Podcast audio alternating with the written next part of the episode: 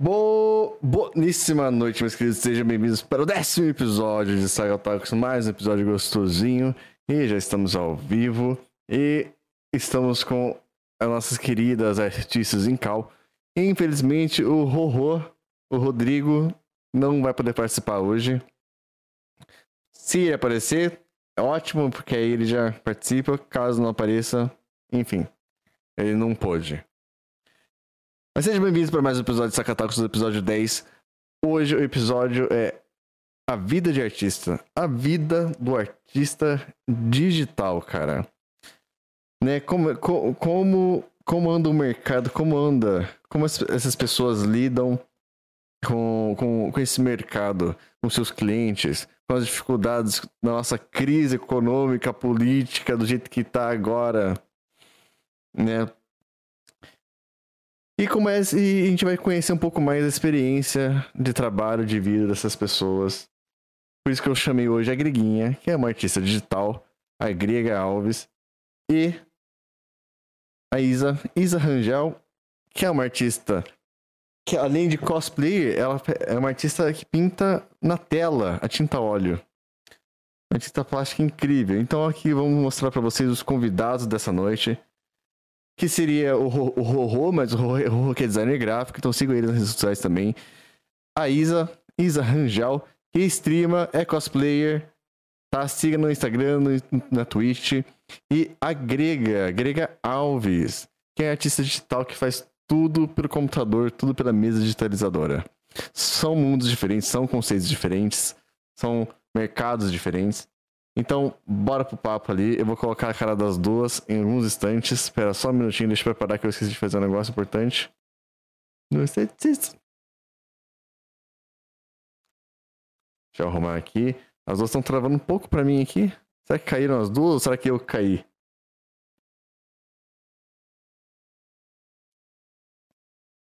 As duas sumiram. Simultaneamente, só um minutinho. Vou trocar a tela.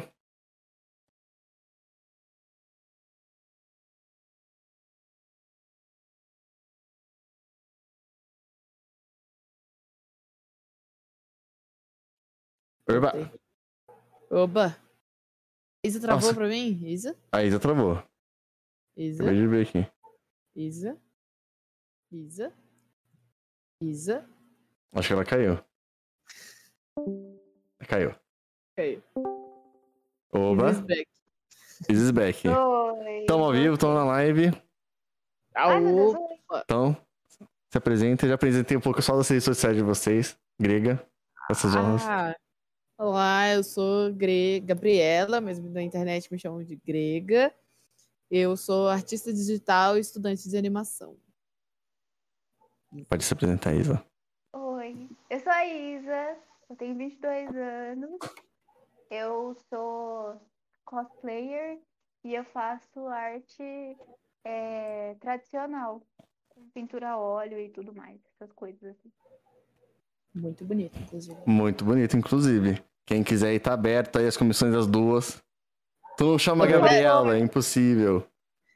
É verdade, eu mano. Eu tenho que alimentar meus gatos.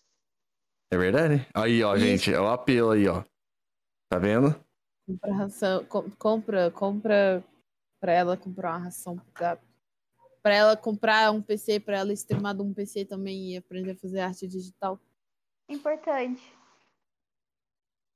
Mas enfim, Gente, né, eu não vou falar muito hoje, como eu falei é, mais cedo.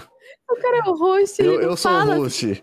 Eu, não, é... eu, eu, vou puxar, eu vou puxar. Por isso que eu, eu tô falando aqui, mas assim, vocês que vão compartilhar mais experiência de vocês. Porque eu queria muito trazer vocês só por. Assim, porque a gente tava falando. Até eu tava brincando com o Fiz, né? Porque eu tava fazendo um. O Fiz que tava na cal aqui uns segundos atrás, é a Isa. Uhum. É, eu tava fazendo. Eu tô fazendo um armário planejado para ele. Só que um armário planejado, tipo. Cara, é um negócio que tem uma receita, entendeu? É um negócio que assim, se. Que o, o limite é o, o, é o espaço ali do quarto dele, da casa dele, né? Então não é muito difícil você entregar um negócio personalizado, no meu caso, no meu mercado de trabalho, porque mesmo que ele queira opinar, que não tem problema, a pessoa, o cliente querer opinar, vai ter umas limitações ali que não vai deixar ele escapar do, que eu tô entregando. Né? Agora, brother, arte. É, nossa, mas é, é tão. É, é, tem tanta vari, variável, assim, tanta coisa que. Que, mano, é muito bizarro, velho. Tipo, é, pra mim é um negócio muito difícil entender a arte. Porque assim, como eu falo, sou arquiteto, a gente fala, a gente tem a parte, é, a parte das uma, de humanas muito forte. A gente entende isso. A arte tem um, um negócio muito forte também. Só que no final das contas, cara, é, a arquitetura, para quem não sabe, é muito mais planejamento misturado com arte. Então, querendo ou não, o 2 mais 2 é igual a 4 é muito simples pra gente. Então a gente sabe cobrar as coisas e, tipo, eu não sei cobrar arte. Eu não sei Você ver arte. não, eu acho que vocês. Eu acho que vocês têm, eu acho que vocês têm mais noção, cara. Eu acho que assim. Mais ou menos. Eu acho que, eu acho que tem muito mais noção, cara. Não sei. É porque assim, pra gente cobrar o ju... A Grega tá bem ali. Também, eu tenho que, tenho que arrumar a bancada aqui. A cadeira. Pra gente cobrar arte, a gente tem que pensar no material que a gente gastou, todas essas coisas, e no trabalho que a gente tem. Só que se a gente cobra realmente o material que a gente gastou e a nossa mão de obra, ninguém vai pagar. Isso é óbvio. Por quê? Porque no Brasil ninguém valoriza a arte. Então a gente tem que quebrar assim a perna em quatro para fazer um orçamento ali, tentando equilibrar Sim. as coisas, mas é um pouquinho difícil é, você aprender a como cobrar arte de um jeito que você não saia no na prejuízo. desvantagem e no, no prejuízo, mas que você também consiga clientes, né? Você consiga procura para aquela coisa. É, aqui no Brasil tem um problema muito grande que as pessoas não levam em conta também o tempo que você levou para chegar aonde você chegou, sabe? Porque são anos de treinamento. Você tem, no caso da Isa, por exemplo, você tem que jogar fora muita tela você desperdiça muita coisa. Você desperdiça tinta, você desperdiça tela. Quem é que nem eu que começou no desenho do papel? Você desperdiça muito papel, muita lapiseira, muito muito tempo. É um é um trabalho muito longo e muito trabalhoso, inclusive, né? A gente não a gente não passa, não é tão fácil quanto estudar para outras coisas, porque é uma habilidade, a habilidade você desenvolve. Então você tem que passar muito tempo fazendo essas coisas. E é sempre demorado pra caralho. E aí, para você cobrar, você tem que pensar um pouco nos três pontos, né? O tempo que você leva, você levou para você ter, chegar onde você chegou, né? Para você ter a habilidade que você tem, o material que você gasta para isso, né? No caso da, da Isa, são as tintas, os pincéis, as telas. No meu caso, é o software que eu estiver usando a minha mesa digitalizadora, se ela tiver algum problema, é, a caneta pode dar, eu posso ter que trocar a ponta dela e acaba as pontas. Então, assim, leva é muito Verdade, né? Tem a ponta da caneta ainda. Tem, tem a ponta da caneta, eu vou até mostrar aqui pra vocês. Nossa, eu até esqueci, porque o meu celular tem a canetinha. Ele tem a ponta também. É verdade, eu esqueci, eu esqueci completamente de... E ela vai gastando com Essa o tempo. Parte. Ela, ela, ela geralmente. Foca, pelo amor de Deus, câmera. Isso. Ela geralmente ela fica desse tamanho que tá aqui. Mas quanto mais você vai usando, mais perto do, da basezinha que ela fica. Uhum. E aí uhum. chega num ponto que ela fica inutilizável. E aí você tem que trocar e coisa do gênero. E gasta mesmo. E é isso, é dinheiro. Isso aqui é caro, essas canetas. Uma caneta dessa é metade do preço da mesa. Uhum. Nossa senhora, velho. É eu caro. paguei 300 reais numa mesa dessa. Eu, hoje em dia, eu sei que existem mesas mais baratas do que a que eu tenho, que a que eu uso, que é a One by Wacom. E ainda assim, continua a caneta sendo mais caro, porque sem a caneta você não vai conseguir fazer funcionar. E uma caneta dessa aqui, que ela é sem bateria, você não precisa colocar pilha, ela é mais cara, você não tem para onde fugir. Ela vai ser mais cara, não é uma stylus, não é uma algumas da Hillion que tem pilha, sabe? Você usa ela sem pilha. Então isso faz que suba o preço. Então tem muita coisa envolvida. E tem muita gente aqui no Brasil, as pessoas têm zero noção, sabe? Ah, você tá brincando de desenhar. Ah, porque desenhar é coisa de criança. E aí você fica tipo, se desenhar é coisa de criança, como é que tem filme de animação aí, filha da puta? É criança de 10 anos fazendo? Não sabia, não. Pois é. Dá raiva. Dá muita raiva. E aí a gente tem que abaixar muito o preço, sabe? Eu sei que tem gente que consegue que consegue botar um preço mais alto nas artes, mas tem gente que não, sabe? Que é desvalorizado, que a pessoa olha assim pra você e fala, pô, não vou pagar. É, é a famosa, eu não vou pagar 60 reais por um desenho. Eu posso pedir pro meu sobrinho Bom. fazer pra mim. Primo! Eu vou pedir pro meu primo. E o pior é que, assim, uma coisa que eu vejo muito é que, como a arte é muito desvalorizada no Brasil, geralmente os artistas que estão começando, ou o pessoal mais novo, cobra tipo 10 reais por desenho, 15 reais por desenho. Isso prejudica o pessoal que trabalha com isso profissionalmente.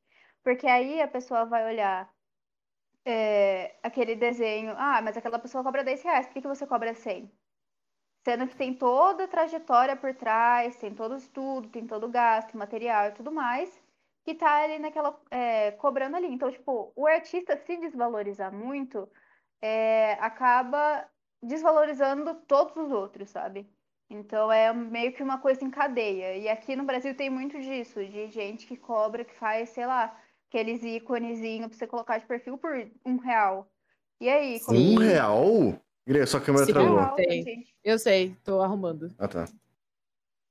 Um real, Tem gente que brother. cobra por um real, sabe? Tem gente que faz, ah, desenho é, personagem corpo inteiro 10 reais, se quiser que acrescenta outro, 15. Aí você fica assim, Sim, eu nunca cobraria esse valor num, num desenho desse, sabe? Isso aí não cobre nem meu pincel. Um pincel custa 15 um re- reais. Um exatamente. não cobra o meu pincel. Então, assim, Eu, não cobra tinta. eu na faculdade. Um tubinho de tinta é 8 reais. Um tubo. Imagina cobrar 10 reais numa arte inteira. Que vai um monte de tinta, vai pincel, vai tela. Gente, Não tem como, cara. Ah, eu- olha, assim, eu lembro quando, quando no começo da minha faculdade eu comprei pincel, alguns pincéis, eu inclusive precisava achar eles. Porque eu, tá em algum lugar aqui. Mas é que tava, né? Eu tive que mudar, então ficou, tá- ficou em algum lugar de mudança. Cara, foi absurdamente caro, velho, comprar tinta, É comprar muito caro. pincel, mano. Eu falei, porra, eu gastei pelo. Nossa, assim, se eu chutar baixo, uns 300 reais em material só pra tinta. Uhum. Só pra pintar, porque era, um- uma, era uma disciplina que eu tinha que pintar. Conhecer os tons, chegar no tom, saber diluir a tinta na hora certa, saber passar o negócio no lugar certo. Mano, era muito difícil, cara. E era. e assim, Hum. pode falar. Não, só porque eu tava reclamando que era difícil mesmo. É, esse negócio de valor, eu fui, a última vez que eu fui comprar material, eu comprei.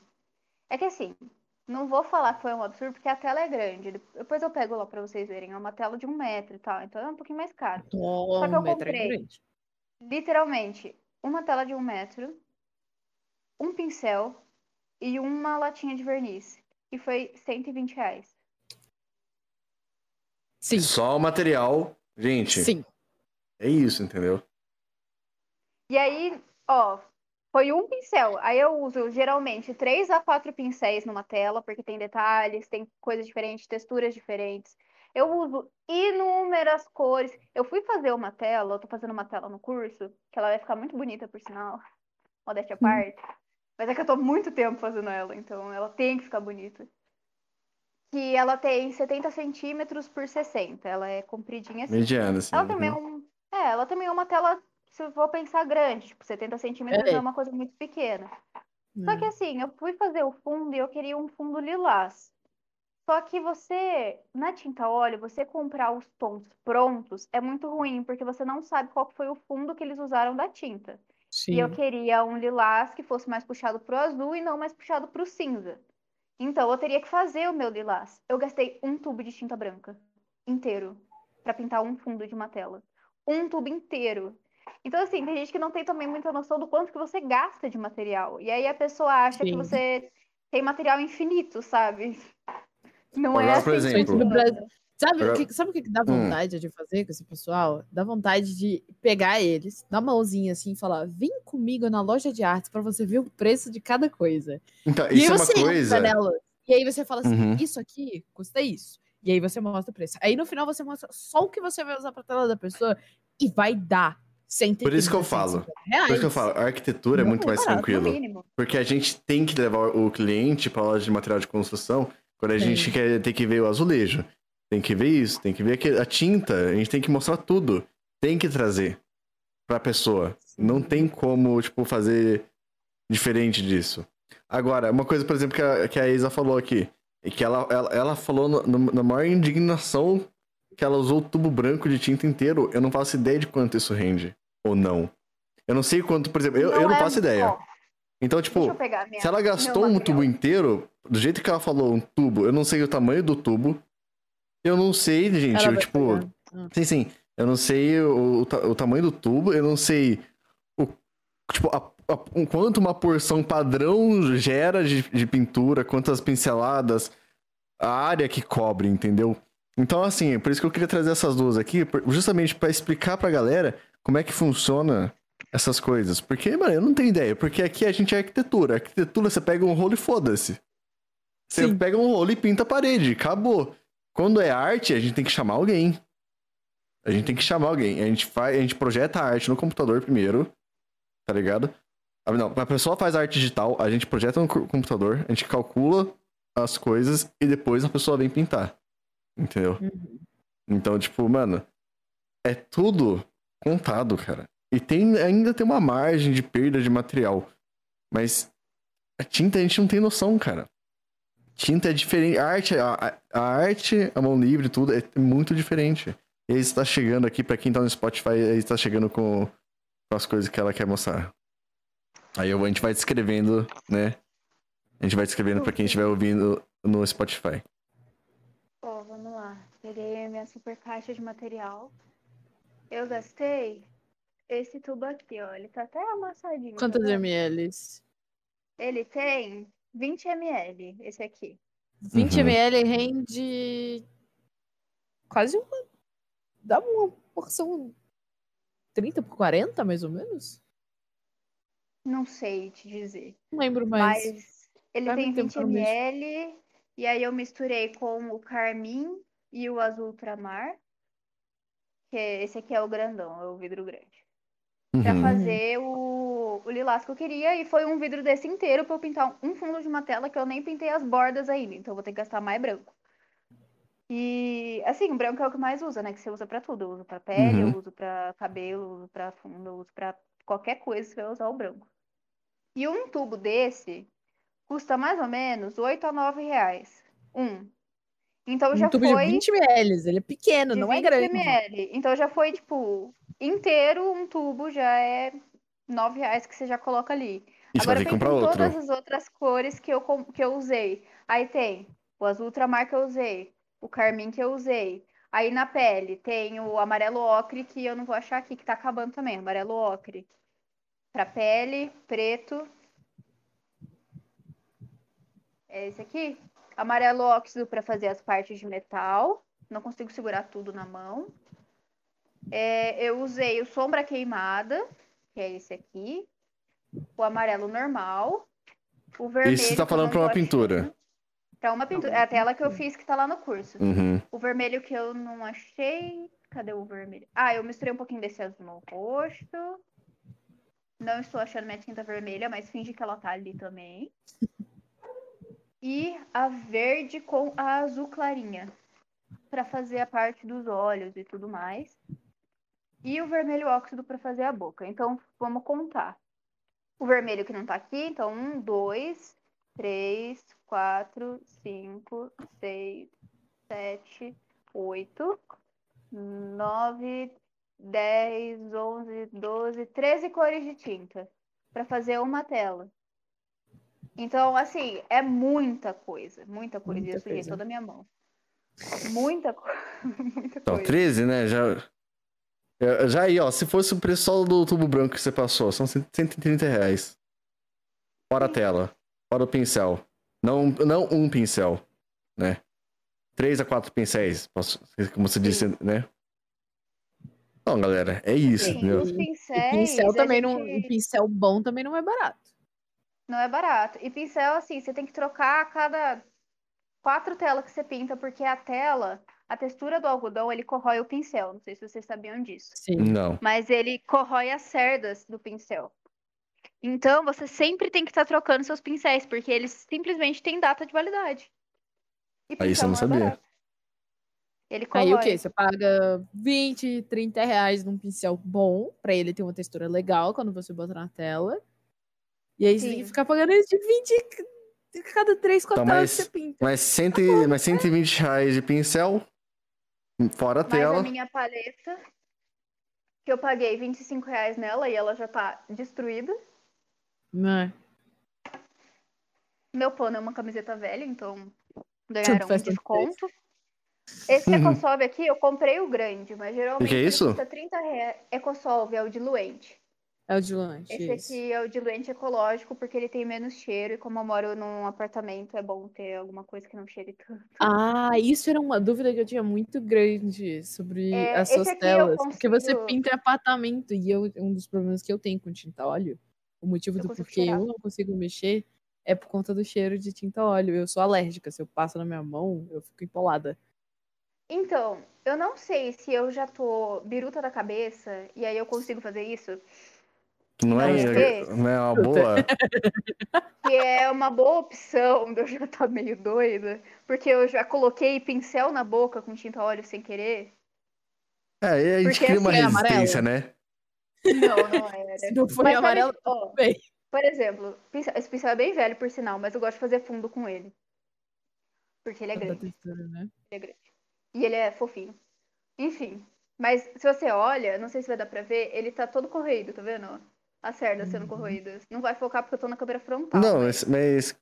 Aham, aham. Ó, tá vendo que ele tá todo torto? Tem umas mais compridas, umas mais curtas. Sim, porque ele já era corroeu. Ah, Essas mais interessante. curtinhas, elas estão todas corroídas. Ele era todo desse tamanho aqui, ele não era torto desse jeito, entendeu? E aí o Uhum. pincel não tá torto porque ah, guardou e amassou. É porque essas cerdas aqui é a que eu faço assim, ó. E aí ele Uhum. vai corroendo, entendeu? E também tem esses diluente aqui que é mais tóxico que não sei o que, né? Mas enfim. Eu tô sem, eu tô com um pincel É, aqui pra mostrar pra vocês. Esse diluente eco, desse tamanhozinho aqui, geralmente é uns 30 reais um. E, tipo, usa bastante, é- nossa, então então você já, já foi mais 30 reais. Ela tem dois ali. Mais 30. Tenho dois. Esse aqui é pra fazer detalhe e esse aqui é pra diluir tinta. Esse aqui, ele. É, a terebentina, ela não.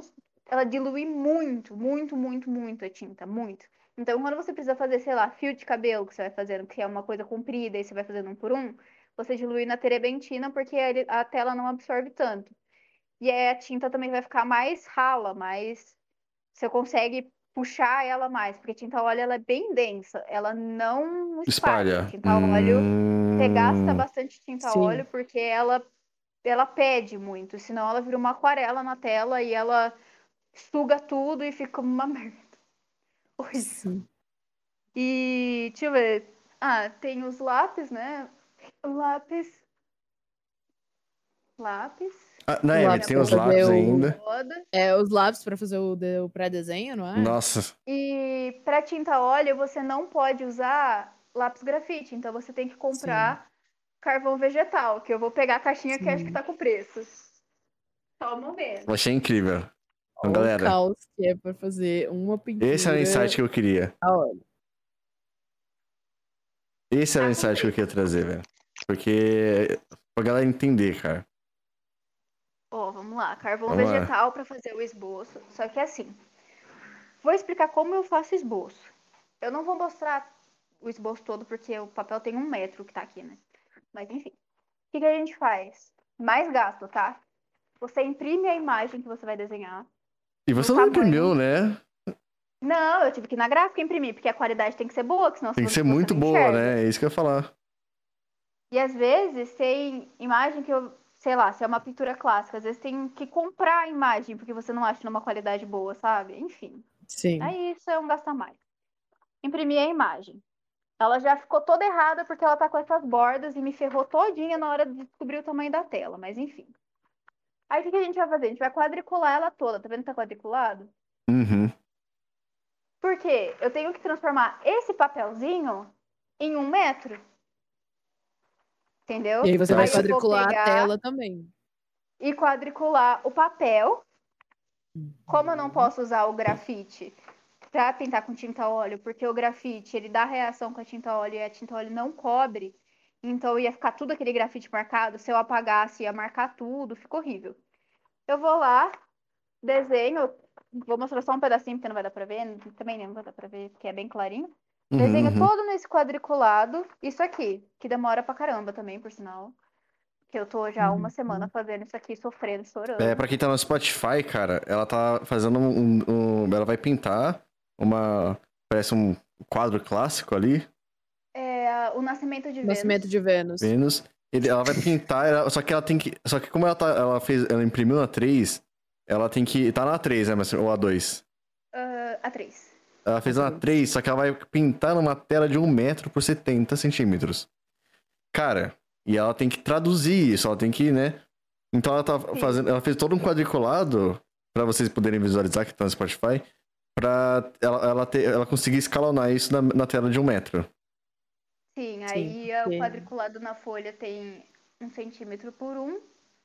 E se eu não me engano, o do papel ficou com 4,5. Não, tem 2 centímetros, 2 por 2. 2,2 por 2,2 Uhum, uhum. no papel. Deus, que e inferno. fazer isso aqui foi um saco. E aí, pra, tra- pra transferir pra tela, eu fiz com 4,5, porque eu tava sem paciência de fazer 4,4, mas enfim. Aí, como eu não posso usar o grafite, depois que eu terminar aquele esboço, eu vou pintar a parte de trás inteira com isso aqui.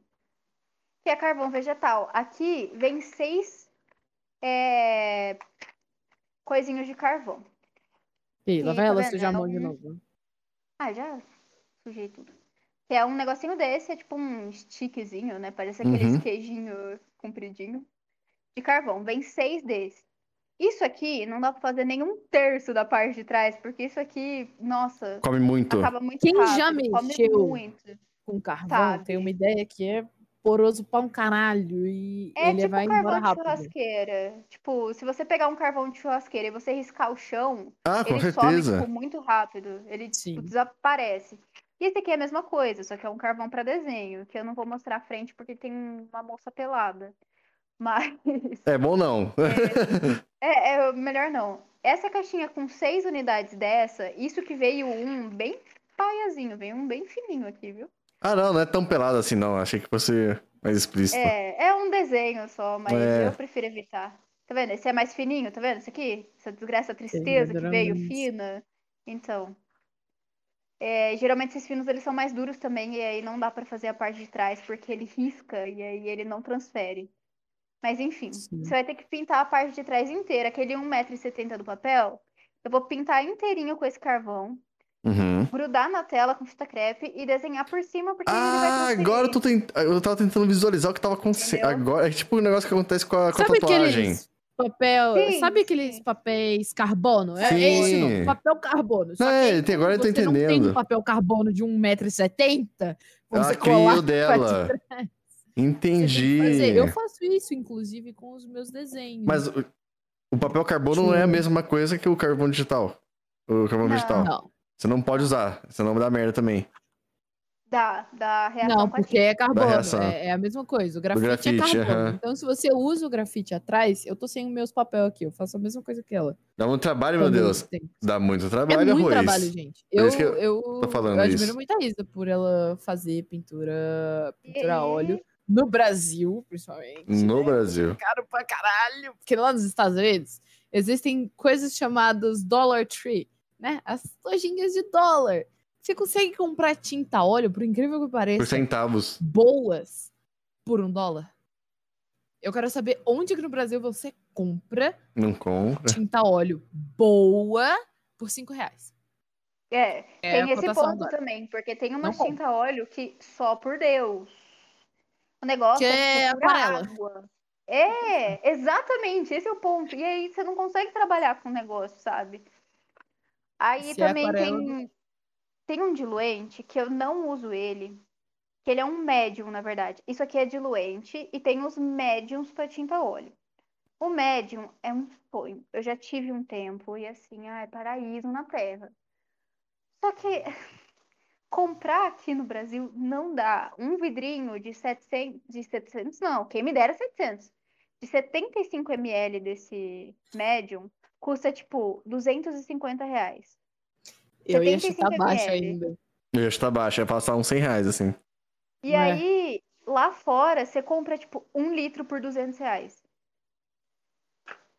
Sabe? É muito absurdo. Aqui um litro você vai pagar 500, 600 reais num litro. E aí, como que eu uso um material bom desse para os meus trabalhos, sendo que eu vou ter que colocar isso no valor? Ninguém vai pagar, sabe? Ninguém vai Não pagar. adianta, ninguém vai pagar. Pode ser, assim, a melhor tela do mundo. Ninguém vai pagar. E aí eu compro as opções que não são tão boas, mas que é usável. A gente. Eu me adaptei, né, a ela, mas é complicado. Porque eu queria muito usar Liquid nas minhas telas. Eu queria comprar, pelo menos para fazer o nascimento de Vênus, eu queria comprar Liquid para fazer, que é esse diluente, ele chama Liquid. Mas sem condições, não tem como. Eu vou usar muito mais do que 75 ml numa tela de um metro, você pode Uhum. ter certeza que vai muito mais de 75 ml. Isso aqui, ó, esse tanto aqui que eu gastei, tá vendo?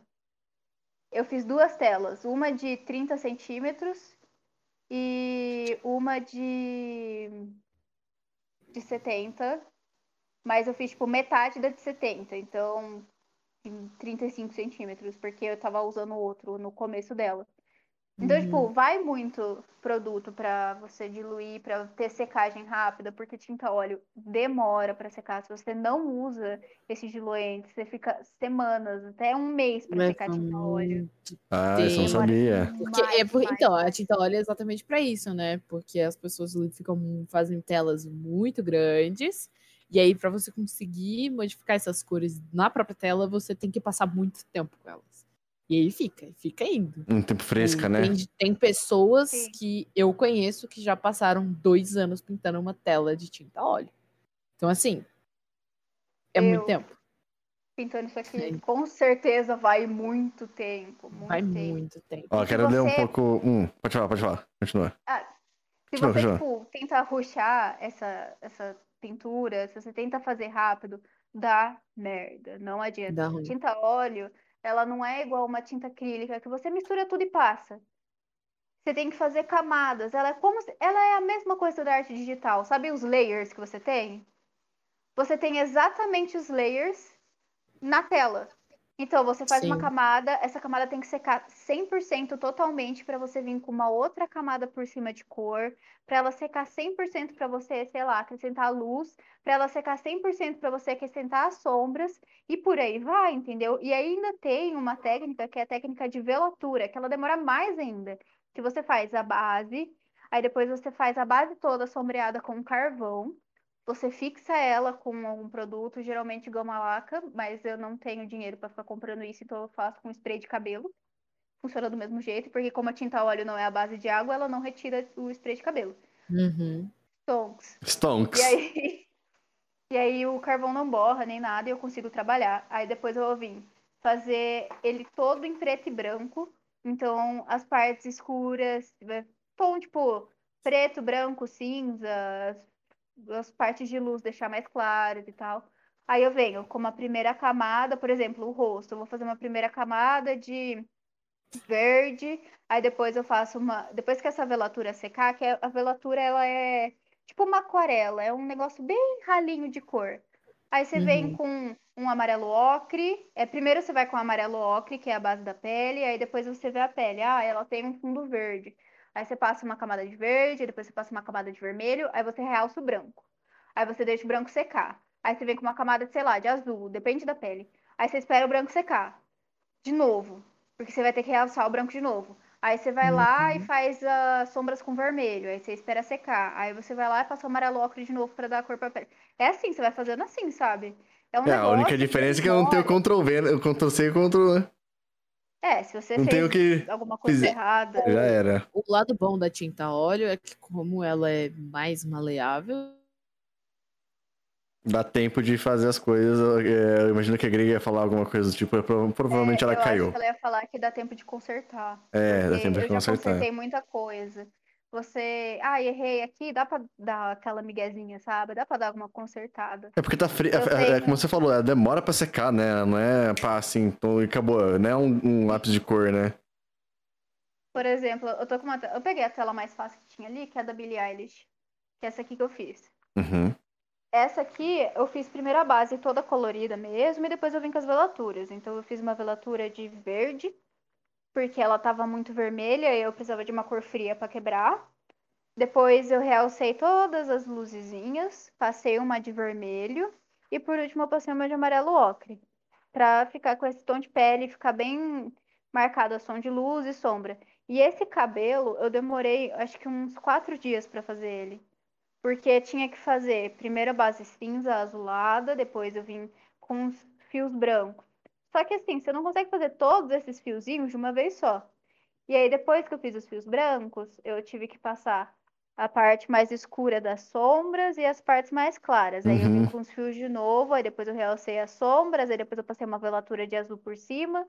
Ficou muito azul. Aí o que eu tive que fazer? Fazer os fios de novo, porque ficou muito azul. E por aí vai.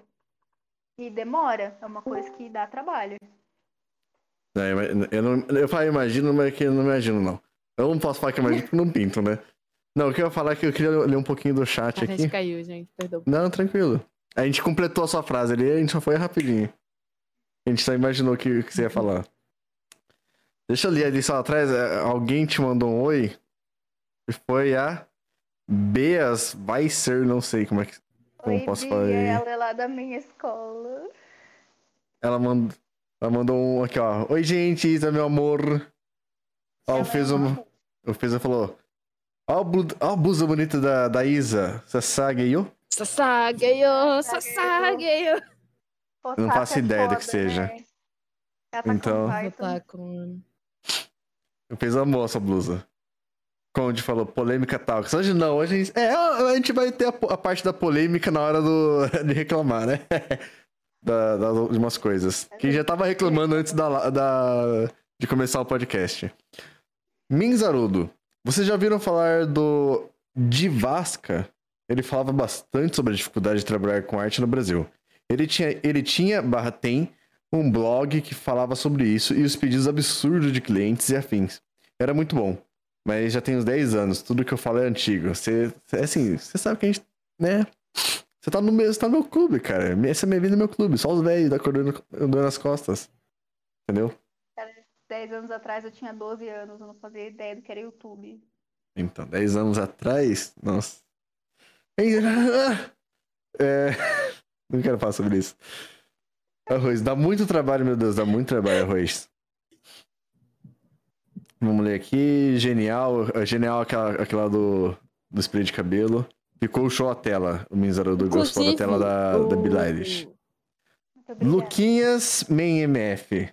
Encomendem com a Isa pra ela poder visitar a namorada dela de novo. Ele é o meu Encomendem. namorado, no caso. Encomendem pra, ver, pra ela poder ver o boy. Ele mora onde? É longe? Ele mora no Paraná. eu Nossa, do velho!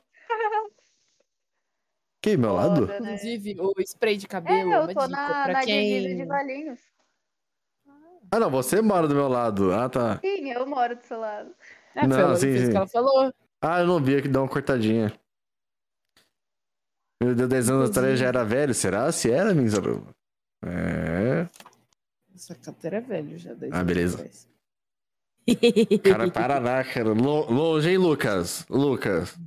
Que tal arranjar um emprego pra anos- cá, hein? Ó, Ai, podia, né? é, Pô, Valinhos é Stonks, hein, mano? O que você ia falar, Griguinha? Fala com a gente. quem, quem, desenha com grafite, em papel, gosta muito de fazer preto e branco, pá, e tal, tipo, sei lá, assim.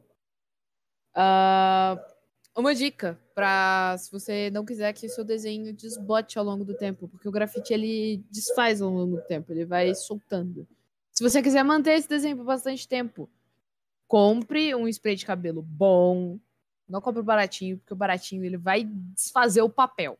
Compra um spray de cabelo bom e bota ele no seu papel, que aí ele vai fazer o seu desenho não desbotar ao longo do tempo, porque o grafite ele tem esse problema, o grafite ele vai desfazendo ao longo do tempo. E isso é bom, sabe? Tipo, você passa ali e ele vai manter. E eu acabei de ter um Referência ao extra forte. isso, os extra forte, exatamente. Que aí seu desenho vai ficar, vai se manter. Eu ainda desenho bastante no papel, eu tenho, eu gosto muito, eu aprendi a desenhar foi no papel. Eu só fui pro digital em 2017, 18. 2017 eu conheci, mas eu acabei não fazendo muita, muita coisa. Eu só usava a mesa digitalizadora na faculdade. Porque quando você faz animação, você tem que aprender a des- desenhar no digital, a não ser que você vá para uma área mais relacionada à produção, tá? Edição de vídeo e coisa do gênero. Mas a Isa, ela ainda tem um lado que ela consegue botar mais o preço dos itens na tela que ela vai fazer e cobrar ainda mão de obra. O digital, a gente acaba tendo que cobrar muito mais mão de obra do que os produtos. Porque a gente não tem, tipo, ah, ok, olha só, eu estou usando tal tinta, tal tinta, tal tinta, eu uso tais pincéis, tais pincéis, tais pincéis, e você vai estabelecendo. Tem muita gente que diminui muito o fato de você fazer arte digital pelo simples fato de que é digital. Tipo, ah, eu não vou pagar por um desenho que não vai estar nem impresso. Diminui o preço, né? Não faz nem sentido. Aí você fica tipo, tá, mas e o tempo que eu levei para fazer isso? tempo que eu levo para poder, que eu levei para desenvolver isso, né? Então, tem muita gente que diminui isso, diminui muito o trabalho de designer, inclusive, porque tipo, ah, pô, é só um design, nananã, nem parece que você estudou seis anos da sua vida para poder fazer isso. As pessoas diminuem muito isso, muito, muito, muito. Então, não é só isso também, né? Porque É. tem o fato que você tá pagando o programa que você tá usando, você tá usando a Sim. internet, você tá usando energia. Ess- Todas Sim. essas coisas, elas chegam no final do mês pra você pagar, sabe? Chega. E fala que você tem que comprar não- os equipamentos também, né? Exato, e querendo ou não, é uma coisa cobrar. que é um gasto, você tem que colocar ali também. Mas quem, quem disse que o brasileiro olha pro, pro artista e fala, vou pagar? Não fala. não Ah, fala, vou pagar, hein? brasileiro- O brasileiro, ele olha pro artista e ele ri na cara dele. Tipo, isso é uma diferença muito grande entre gringos, especialmente estadunidenses, para brasileiros. Eu tive a oportunidade de ter um cliente gringo e eles estão, tipo, sempre muito dispostos a pagar o quanto que você está pedindo. Porque para eles é relativamente mais fácil conseguir a grana para comparação com a gente, né? Tipo, porque eles olham para os brasileiros, eles acham que a gente cobra muito barato, porque na gringa os caras cobram 200 dólares, tá? Eles cobram 200 dólares, eles cobram 100 dólares e aí vem pro Brasil e o brasileiro tá cobrando 35, 36 dólares, sabe, por um desenho, eles ficam tipo, pô, é barato. Então, mesmo se você levante o preço para 50 dólares, eles ainda estão dispostos a pagar isso. E eles não são tão exigentes porque eles sabem que ah, o artista tem todos esses fatores. Acaba que aqui no Brasil a gente é mais desvalorizado do que na- lá fora. E tanto é que tem muito artista brasileiro que cai fora do Brasil. Porque aqui dentro não tem reconhecimento. Aqui dentro eles não olham pra gente tipo, pô, dá pra crescer. Não dá pra crescer, é tudo muito caro. Os clientes diminuem muito a gente. Ah, eu dei sorte de só trabalhar com clientes muito educados, eh, muitos são amigos nossos, inclusive, eles nunca, nunca faltaram respeito comigo no quesito, no quesito de fazer desenho, fazer trabalho e tal. Mas ainda assim, ah, eu tô sabendo. Não vou. Toda hora vem um bater na minha porta. tipo, então ah, fica complicado pra gente. Eu perdi a minha linha de pensamento. Em dois segundos. Fica complicado pra gente manter, tipo, esse, essa, como é que fala? Ter uma, uma, uma projeção interessante. Brasil, uma Tipo, projeção de crescimento, projeção né? Brasil. Agora, eu, como animadora, eu consigo ver um estúdio brasileiro crescendo pra caralho. Eu não sei se vocês conhecem a Combo Studio, que atualmente Conheço. é o maior estúdio de animação do Brasil. Os caras, tipo, tão enormes, começaram no YouTube fazendo Animalu. Tipo, mano, e agora estão trabalhando pra, pra Cartoon Network, estão fazendo desenho pra, pra Netflix, a Super Drags é deles. Então, tipo, existe um futuro, mas é um estúdio pequeno. Não é que nem nos Estados Unidos, que tem meio mundo de estúdio. Tem estúdio em Nova York, tem estúdio em Los, Los Angeles, tem estúdio em Massachusetts. Tem Alguém ia falar Los Santos aí, hein, que eu vi. É, eu quase falei. Eu quase. Nossa, Bruno, tá aqui assim.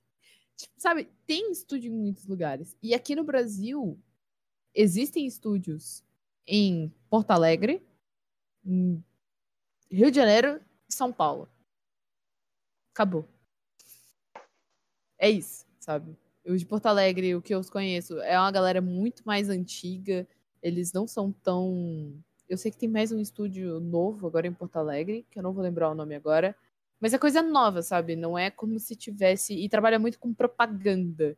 E eu não sei se vocês já viram como é o Já é um publicitário no negócio. Brasil e é trabalhar igual um filho da puta e ganhar. Agência de 10 reais. marketing é um negócio que Hum. machuca, cara. E quem é mais artístico, tipo eu, tipo a Isa, não serve pra trabalhar com um publicitário, porque é, é- a demanda é altíssima e o tempo pra você fazer é curtíssimo. Eles não, tipo assim, ah, você tem uma semana e meia pra fazer isso aqui, só que pra isso ser bem feito, você precisaria de um mês. Eles estão pedindo uma semana e meia. E você fica tipo. Então, acaba que muito, muito brasileiro, muito artista brasileiro não fica no Brasil. Ah, vocês devem conhecer o Gabriel Piccolo, que é um artista digital que trabalha atualmente para DC. Ele mora no Brasil? Não. Porque acaba que a gente não tem futuro aqui. Porque os brasileiros não veem o futuro aqui dentro. E aí a gente acaba tendo que ir pra fora, sabe? E estúdio de animação, você tem em Porto Alegre, uns dois em Rio de Janeiro e uns dois em São Paulo. Acabou. E boa sorte pra você conseguir entrar, porque a equipe é pequena, então o orçamento é pequeno, então eles não podem ficar contratando tanto animador. E aí a gente tem que ir pra fora. Então é sempre muito complicado. E se conseguir ir pra fora ainda, né? Isso se conseguir. a hora que eu ir conseguir, você vai pra trabalhar muito fora. Caro. Que... não, aí, ma- isso que machuca ainda. Ir pra fora ainda já é caro. Conseguir ficar lá ainda. É pior ainda. Sim. Oi, Raíssa, tudo bom? Boa noite. Ah, o Miss falou: a sociedade brasileira va- valoriza pouquíssimas coisas, infelizmente. Pouquíssimas. É verdade. A Bia falou: quando É. for milionária, eu vou bancar a Isa. Vai, hashtag vai ser patrocinada. Ó, Queria. Meu sonho. Todos queremos. Meu gato. nossa, todos queremos, mano. Cara, é que, é, que- é- é uma coisa que a gente tava falando mais cedo, antes, antes de começar, antes da Griga chegar também, eu falei pra explicar como seria a conversa pra Isa. Antes de começar o podcast, a gente tava falando, é que tem muitos fatores também, como a Isa falou, do preço das coisas, que não, e a Griga também falou, que não seriam barreiras se não fossem absurdamente caras. E, cara, não tem como você falar de arte e não falar de política, por exemplo. Falar de arquitetura e não- falar de política. Porque é por causa da política, da crise política que a gente vive agora, da crise econômica, que é, de- que é derivada da crise política agora, que muitas das nossas ferramentas de trabalho são absurdamente caras. Então, na arquitetura, a gente, no estudo, no- assim, na arquitetura no passado bem distante, se comprava muita lapiseira, muita caneta de nanquim, é, muitos materiais de desenhos com régua, pipipi, popopó, que, mano, cus- custavam relativamente caros, porque tinham que ser de marcas alemãs, marcas suecas, ah, mano, marcas francesas, e, e ainda é caro, mano. Tipo, a galera comprava compasso que custava 150 reais. Eu tive que comprar o compasso de 150 reais no começo da faculdade. Só que hoje, hoje, é, a maioria das coisas que a gente faz é, na arquitetura, a gente faz um pouquinho na lapiseira e depois já instantaneamente leva pro digital. E. Sabe quanto Só que. custa uma dessa? Hum, eu sei, eu sei. Eu sei bem, inclusive, 15 reais. eu guardo as minhas 15. até hoje. 15. Uma caneta nanquim. E aí, vai contando aí, ó. Vai contando aí. Olha, olha tanto.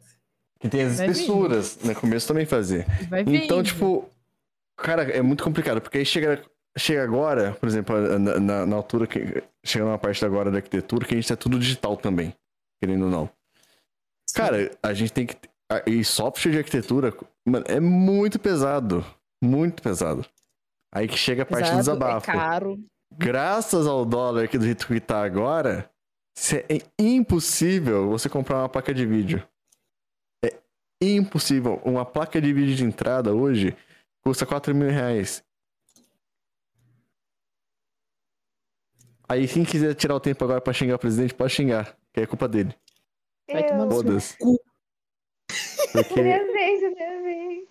Não, mas falar que o presidente atual do Brasil odeia artista é a coisa mais sensata que você pode falar. Porque Pra começar, ele odeia vê- pessoas. se você vê a quantidade, tipo, de lojas de produtos de arte que estão fechando porque não conseguem comprar o material de tanto que subiu o valor e aí não tá saindo porque teve que aumentar, as pessoas não estão comprando. E aí tinha uma loja que eu ia muito, eu não vou citar nomes porque, né? Tinha uma loja tá que eu ia pagando. muito, que ela era assim, tinha tudo lá, tudo, tudo, tudo. Que eu precisava, porque tinta óleo, coisa pra tinta óleo, pintura em tela, não se acha em qualquer lojinha de artesanato, né? Precisa Ah, uma não. loja que tem as coisas. não acha na papelaria. É, exato. E eu fui nessa loja na semana retrasada e não tinha nada. Tinha, tipo, três cores de tinta. Óleo, não tinha nenhum diluente e um monte de reposição de coisas de artesanato. Tinta de tecido, é, aquelas coisinhas de madeira para pintar. Então, assim, as lojas de arte, elas estão virando lojas de artesanato. Por quê? Porque é o que vende mais, é o mais barato e é o que eles estão conseguindo comprar, sabe? Então, assim, tá ficando cada vez mais caro comprar material artístico no Brasil. Mais Ainda mais pelo dólar. É mais gasto, e aí, com mais gasto, o que a gente faz? A gente aumenta o valor das encomendas. O que, que acontece? A gente tá numa pandemia, não é todo mundo que tem o luxo de comprar um- uma arte, um desenho. Com um valor mais alto ainda, a gente passa fome, é isso. Apenas, porque não tem como. Ou a gente sai no prejuízo, ou a gente cobra só o material para continuar vendendo e continuar comprando material. E eu faço encomenda e ainda compro material a mais, porque eu faço dois cursos de artes, né? Eu faço um na ProArte, que é o curso técnico, e faço um o curso em uma fundação com o meu professor, que é um, um curso separado. Então, assim, tem a tela que eu tô fazendo na ProArte, tem a tela que eu tô fazendo no outro curso, e tem as telas de encomenda. Então, é muita coisa, é muito material, é muito gasto, e o valor não tá dando. É, o spray verniz que eu usava para invernizar as telas, uma latinha, eu usava de latinha porque rendia mais. E uma latinha rendia o quê? Quatro telas, eu acho. Eu pagava 25 reais. Então era tranquilo, porque, pô, você dividia 25 reais em quatro telas, show, se não for uma tela enorme. Claro que a tela de um metro provavelmente eu gasto uma lata, né? Mas enfim. As telas geralmente encomendas são menores, então é mais de boa. Fui comprar na... esses dias, estava 50 reais. Nossa. Uma lata de verniz, de spray, 50 reais. Como que eu faço isso? Não tem como. De 25 para 50, tipo, tá tudo dobrando de valor. E aí, o que, que a gente teria? O sensato a se fazer? Dobrar o valor das encomendas.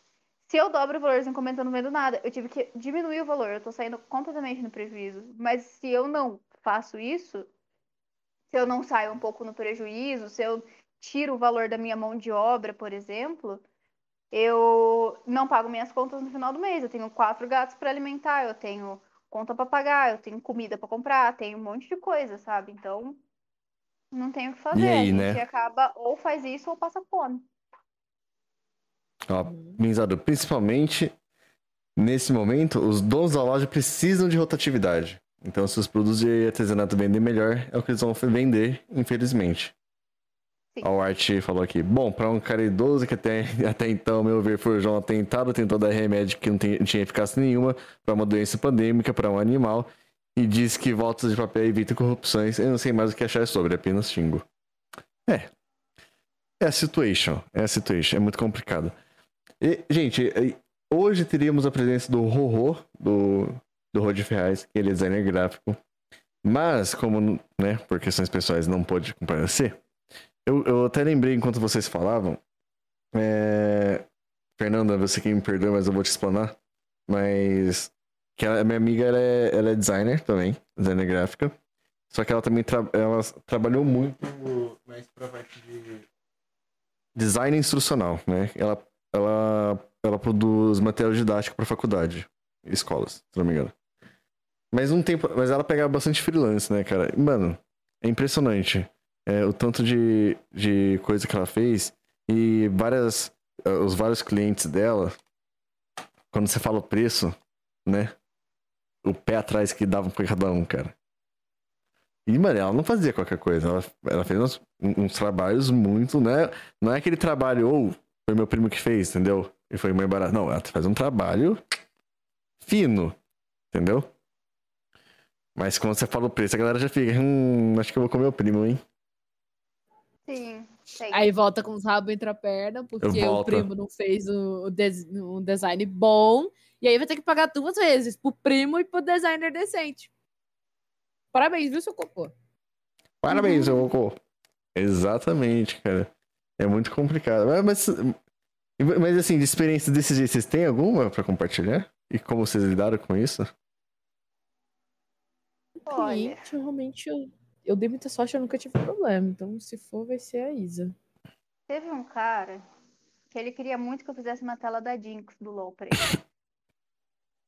Só que ele não queria, tipo, ai, uma tela da Jinx. Que eu faço muita tela de, das splash arts do LoL, que eu, tipo, redesenho a splash art no meu jeitinho. Claro que não fica igual, porque é, tipo, uma fanart da splash art. Não é pra ficar igual, obviamente.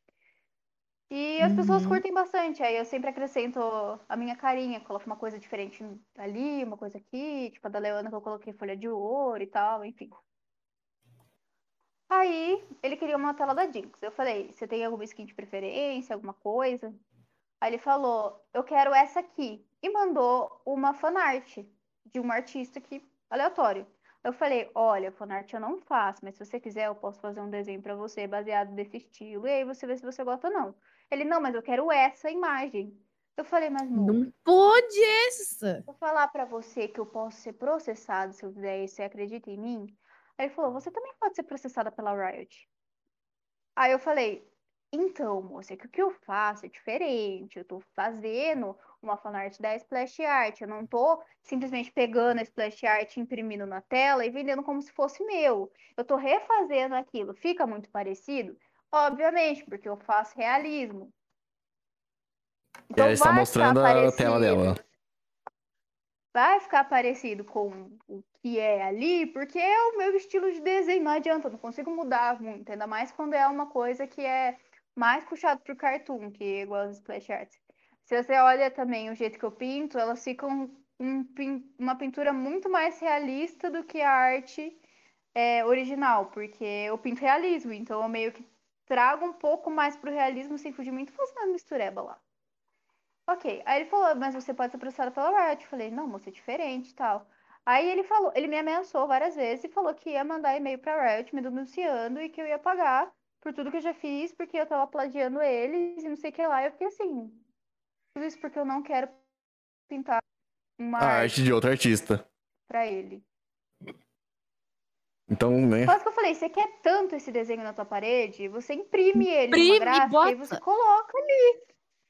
Pronto, não vou fazer, eu não vou ganhar em cima de outro artista por isso, sabe? Isso é muito errado, muito, muito errado. E aí ele falou um monte, aí eu só comecei a ignorar ele. Falei. Olha o bloco como vem. Eu falei, se um dia você decidir fazer outra coisa com as propostas que eu te dei, a gente faz. A gente conversa, né, direito? Aí a gente conversa. Não, no meu caso, acho que é, é, é que eu falo, a arquitetura é, é desvalorizada, mas não, não, tanto. Não tanto, não chega nem perto. Né? E que acontece é. Cara, é bem explícito, né? Tipo, não vou. Não vou pagar. Eu vou pro cara que é mais barato. É sempre isso também. Mas acho que como tem. Uh, como a gente é regido por leis, né? Então tem coisa que não dá para fazer pelo primo. Então a gente, a gente tem que assinar. Tem que ter uma assinatura. O que é errado, o que acontece na arquitetura, é vender assinatura. Acontece muito. Vender nota fiscal. Tá ligado? Eu sei, porque a casa que eu morava antes tinha um terreno atrás que estava vazio, o terreno vendeu e foram construir uma casa ali atrás. Só que, muito provavelmente, a assinatura foi comprada. Porque eles começaram a cavar tão fundo aquele negócio que caiu o muro da minha casa e levou a minha piscina Meu junto. Deus. Tá aí, aí, Que ó. incrível! Sabe o que é mais irônico? Ela brigou com um cara que joga LOL.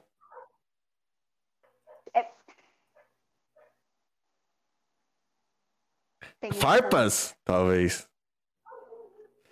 Ah, fala pra ele que ameaças e jantares são crimes do Código Penal. É verdade. Tem isso também. E, eu- Pronto, agora já, bem. já tenho o comeback. pro. Uhum. E também teve outra, outra situação que foi engraçada. Que ele queria uma. um- era um campeão de Valorant lá.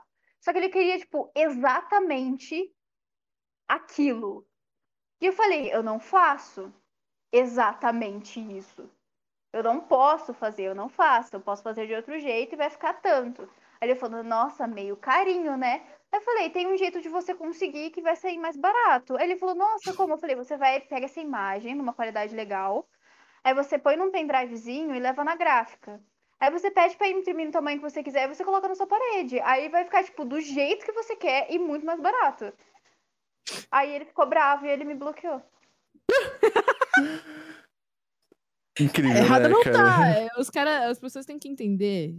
Artista, gente. A gente não pode copiar os outros. Isso dá processo. Isso é errado. Tracing é um bagulho que existe dentro da comunidade que as pessoas são muito chamadas a atenção em tracing. Eu eu eu vou falar aqui. Eu tiro fotos minhas e eu traço poses minhas. Aí vem um abençoado me encher o saco. Ah, não, porque você traçou. Eu tracei quem? Uma foto minha. Eu. Processar quem? Eu de novo. Você é burro ou quer que eu desenhe? então, a gente não pode. Realmente, isso existe um direito ao, à imagem da pessoa. E se aquela pessoa já fez aquilo ali, tá assinado, você não pode. Simplesmente, você não pode. Ah, não tá assinado. Foda-se, alguém fez isso. Se alguém vê você copiando e ir lá meter um processinho em você, você vai tomar no cu de um jeito tão bonito. Tão E bonito. assim, você pode fazer um tracing pra treinar, pra fazer. Lógico que você pode, mas a partir do momento que você pegou aquela arte que você fez, você postou e falou que foi você que fez e que é sua. E ganhou um dinheiro sobre. Acabou. Agora, Exato. se você pega e fala, fiz essa arte aqui, baseada nessa aqui, desse artista tal. Acabou, não tem processo, não tem problema nenhum. Você pode fazer, não tem problema absolutamente nenhum. Nenhum. Agora, ai, tô, quero muito pintar essa foto que, sei lá, não é uma pessoa famosa, porque eu não vou mandar mensagem pra Billie Eilish perguntando se eu posso pintar ela, né? Enfim. Ah, eu vi essa foto aqui desse fotógrafo e eu queria muito pintar ela. Não custa você mandar uma mensagem pro fotógrafo e falar: Você vai se incomodar se eu fizer uma tela disso e vender? Porque, querendo ou não, é o trabalho desse cara. Eu Porque o cara foi até lá tirar uma foto, né? e eu fui lá falar com uma fotógrafa que eu amo, amo, amo, amo as fotografias dela. E ela fez uma fotografia que era num, de um moço lá num campo de girassol. Nossa, fiquei apaixonada. Eu ainda não pintei ela porque eu tô com prioridades na frente, mas eu quero muito pintar. E eu cheguei pra ela e perguntei se poderia pintar, se poderia ser comercializado depois. Ela falou que era super tranquilo. Só que eu devia perguntar pro modelo da foto se ele se incomodaria de eu estar vendendo, tipo, a cara dele, né, pintada. E aí fui lá, falei com ele, ele falou que tranquilo, então assim, acabou, entendeu? Posso fazer, posso vender, posso usar. Não custa perguntar, sabe? Não, não, Sim. não vai custar nada se você chegar e conversar. Tudo pode ser resolvido na conversa. Não, não Uhum. tem problema. Até mesmo essa coisa de tracing. Ah, eu vi esse cara aqui, ele copiou minha arte e vendeu. Já foi, já vendeu, ele já ganhou dinheiro, provavelmente ele já gastou. Você chegar e conversar com ele e falar, olha, você pode por gentileza não fazer mais isso? Ele vai falar, ah, tá bom, perdão, desculpa, acabou, não faz mais. Agora, se ele fizer de novo, aí você mete processo. Processinho. Porque muita gente não sabe que isso não pode. Porque isso não é ensinado em nenhum lugar. Tem gente que simplesmente Exato. acha que é ok e que não tem problema. Então, Eu sou muito a favor de primeiro você conversa, aí a pessoa, ah, você não pode fazer isso, então você vai ter que parar. Parei, acabou. Agora se a pessoa continuar no mesmo erro, aí a gente se vê, entendeu? Aí a gente vê lá no tribunal, a gente conversa um pouco na frente do juiz. É que pra quem não sabe, galera, tipo, na arquitetura a gente aprende a partir da legislação. E é, existe o negócio da propriedade intelectual. Sim, isso está na lei. Isso é passível de processo. E se é passível de pagar uma indenização para a pessoa. Baseados nos seus lucros. E você vai ter que declarar as coisas que você ganhou sobre isso. Você vai ser obrigado por lei, cara. Então não é, não é piada. Entendeu? Não é, ah, é só uma artezinha, não um desenho. Não é só um desenho. Tem toda a parte legisla legislativa em cima disso. Deixa eu ver o arte aqui. Eu literalmente, quando eu faço desenhos por fazer, eu uso desenhos para ter pose de referência. Mas quando eu fiz comissão, tirei fotos minhas ou pedi para amigos fotos de referência de corpo. Porque já rolou treta de artistas usando desenho de outros artistas, por exemplo. Mudando o tom de pele de personagem, assinando e dizendo que era, que era da pessoa. Tem um, um, caso recente, eu não sei se vocês conhecem. Uh é, eu vou falar o nome do Instagram, porque não tem problema mais. Ela já passou por isso. E ela está em outra fase. Ela chegou a momentos que ela não passava mais nada. Que é Imagine Desenho. Acho que, se eu não me engano, é esse o Instagram dela.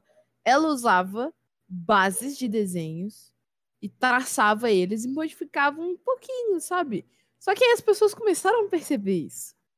Ela não sabia que tinha problema com isso. Ela, ela, fez uma retratação, ela falou, eu realmente não sabia, eu desenhava mais tempo, e nesses últimos dois anos eu acabei fazendo isso, porque ninguém pega na nossa mão e fala assim, ó, oh, você não pode fazer isso, sabia? Ah, porque é bom senso. Nem sempre é bom senso.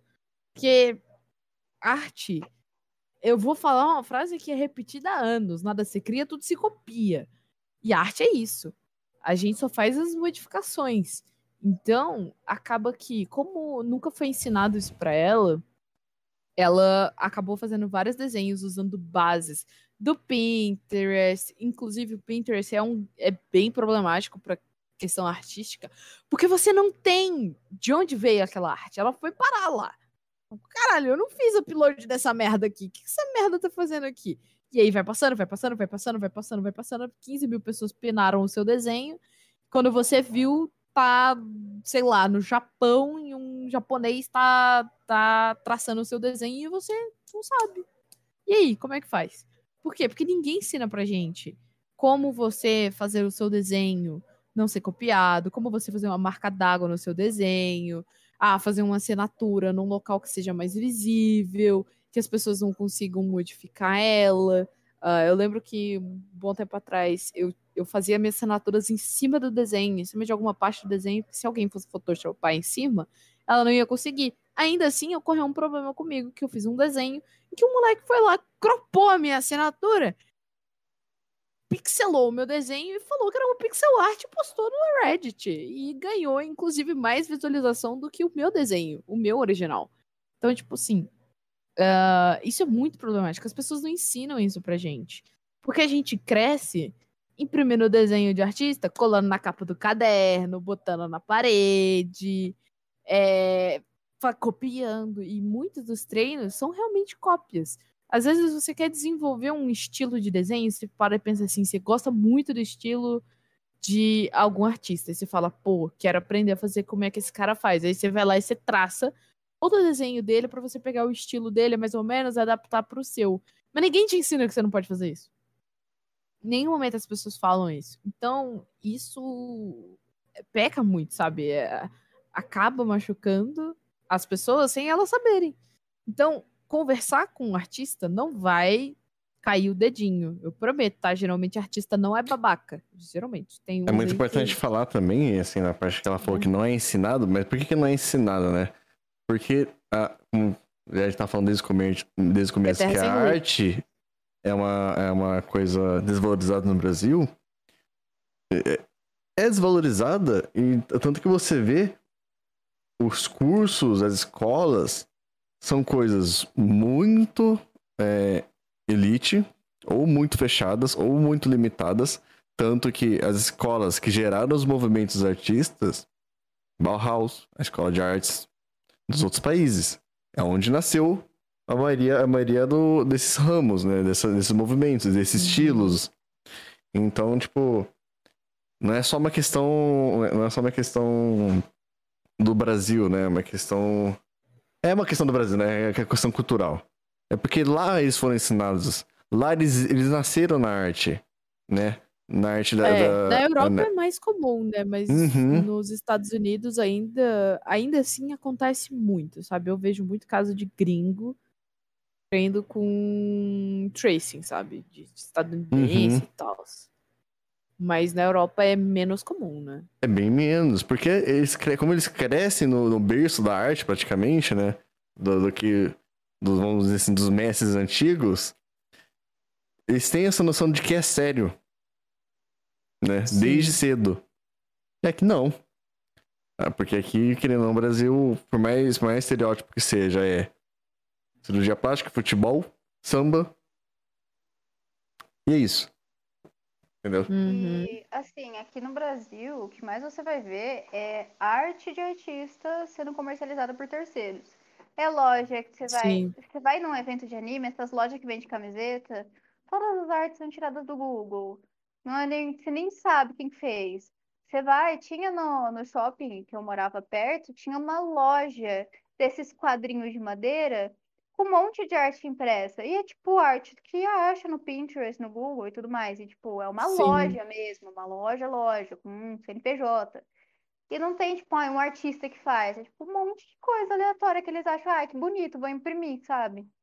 Então, Sim. é muito assim, as pessoas elas não são ensinadas a isso, elas não sabem, não custa você conversar e não adianta você chegar atacando o cara, não, vai derrubar a conta dele, meu Deus, mete processo, 5 mil reais pra pagar pro cara, não. Ensina primeiro e aí se a pessoa insistir no erro, aí sim você vai pegar outras medidas, porque as pessoas têm que ter em mente que no Brasil não é todo mundo que sabe o que é certo e o que é errado. Eu, com certeza, devo fazer muita coisa errada que eu não sei. E se um dia alguém vier me corrigir, conversar comigo e falar, ah, isso aqui é errado, eu vou parar de fazer, porque é assim que a gente cresce, é assim que a gente aprende, sabe? Todos nós, né, velho? A gente não sabe, não nasce sabendo tudo. Ainda mais, ainda mais é, é, né? No, no contexto que. No país que a gente vive, né? Nessa, nessa parte da arte. Oi, Sakata. Oi, Grega. Oi, Isa. Isa. É a Isa. A Isa tá aí, Isa. Oi. Como é que estão? Boa noite. Ah, o Arte falou diversas vezes no Pinterest, ou é repostagem, ou é algo que o algoritmo do site pega de outros lugares e joga lá. Diversos desenhos que eu usei de referência eram, por exemplo, de publicações de Wattpad, ah, Reddit, Twitter, entre outros sites. Geralmente essas lojas de quadros e tudo mais vivem fazendo isso. Tinha uma, uma loja de capas de celulares que pediam para as pessoas pegarem artes do Pinterest para imprimir na capinha do celular. Aí isso eu não, eu não sabia, não acompanhava. O que eu sabia, mas assim, é que assim, eu tive, eu tive experiência com design de produto. Trabalhar com e ter amigos que trabalham com. Só que. é, eu não sei se é porque eu estava em São Paulo, em São Paulo tem uma pegada diferente, porque é como tudo muito, muito insano lá. E tem muita fiscalização das coisas. Por exemplo, onde a gente tava, no- no- na agência de design que eu tava, que minha amiga tava, se pagava aquele estoque lá, aquele. Qual é o nome daquele site lá? Estoque fotos, sei lá. Stock Images. É, tem um monte de estoque diferente, mas, é tu- mas era tudo pago. Era tudo Uhum. certinho, com os direitos. Então você podia. Eles pegavam as artes pagas que tinha lá. Entendeu? E Uhum. aí eles criavam uma coisa por cima, entendeu? Aí eles pegavam aquela arte, usavam como base, mas criavam uma coisa por cima ainda. Então, é, é- é- era dif... pra mim, naquela, na, onde eu onde eu, no meio que eu estava, era um pouquinho diferente ainda nesse sentido, né? Mote, Moth, Spice, Elm, oi chat, oi, como é que estamos? Boa noite, seja bem-vindo. Meu querido, você chegou assim, no, no endgame aqui, quase, praticamente. A gente já tá, já tá encerrando aqui agora o, o, o podcast. Eu acho que não tem muito mais que, o que falar sobre, né? Uhum. Basicamente, eu lembro que o Sakata ter falado de, da dica e tal. se você tá aprendendo a desenhar, eu sei, o cenário é difícil, não é fácil. eu- eu- tem muito, muita coisa impedindo a gente, empurrando a gente para trás. Preço do dólar para comprar material, comprar uma mesa digitalizadora. Se você quiser dicas para comprar uma mesa digitalizadora que rode o teu telefone para, sei lá, você desenhar no Medbang, me chama no Twitter, eu respondo, eu juro que eu respondo. Eu te dou Qual é o seu dica, eu falo Twitter? pra você. Grega Derlane Alves em todos os lugares. Então, se vocês ah, precisarem de uma ajuda para saber o preço de mesa digitalizadora, eu posso falar para vocês mesas que custam até 300 reais. Sabe? No Brasil, não estou falando até 300 reais você paga no frete. Porque você não vai conseguir uma mesa abaixo de 100 reais, tá? Impossível isso, que foi o que eu tinha dito mais cedo. Mais cedo, a, a caneta é 100 reais. Não tem como você pagar menos de 100 reais na mesa também. Mas ah, se você quiser treinar desenho, não se sinta amedrontado, com o pé atrás, acuado de traçar um desenho, uma foto, uma pose, um modelo para você aprender. A gente aprende com o piano. É muito assim. Você quer aprender anatomia, você não vai aprender anatomia sem ver o corpo humano. Você tem que ver o corpo humano para fazer a anatomia dele, né? Então, ah, uma dica que eu eu escuto isso desde sempre e que eu fazia quando eu era mais nova também é pegar revista, sabe? Revista mesmo, assim, ah, não tenho revista em casa, pega no Google, velho. Revista e traça a pose do modelo, traça a pose da pessoa que tá ali.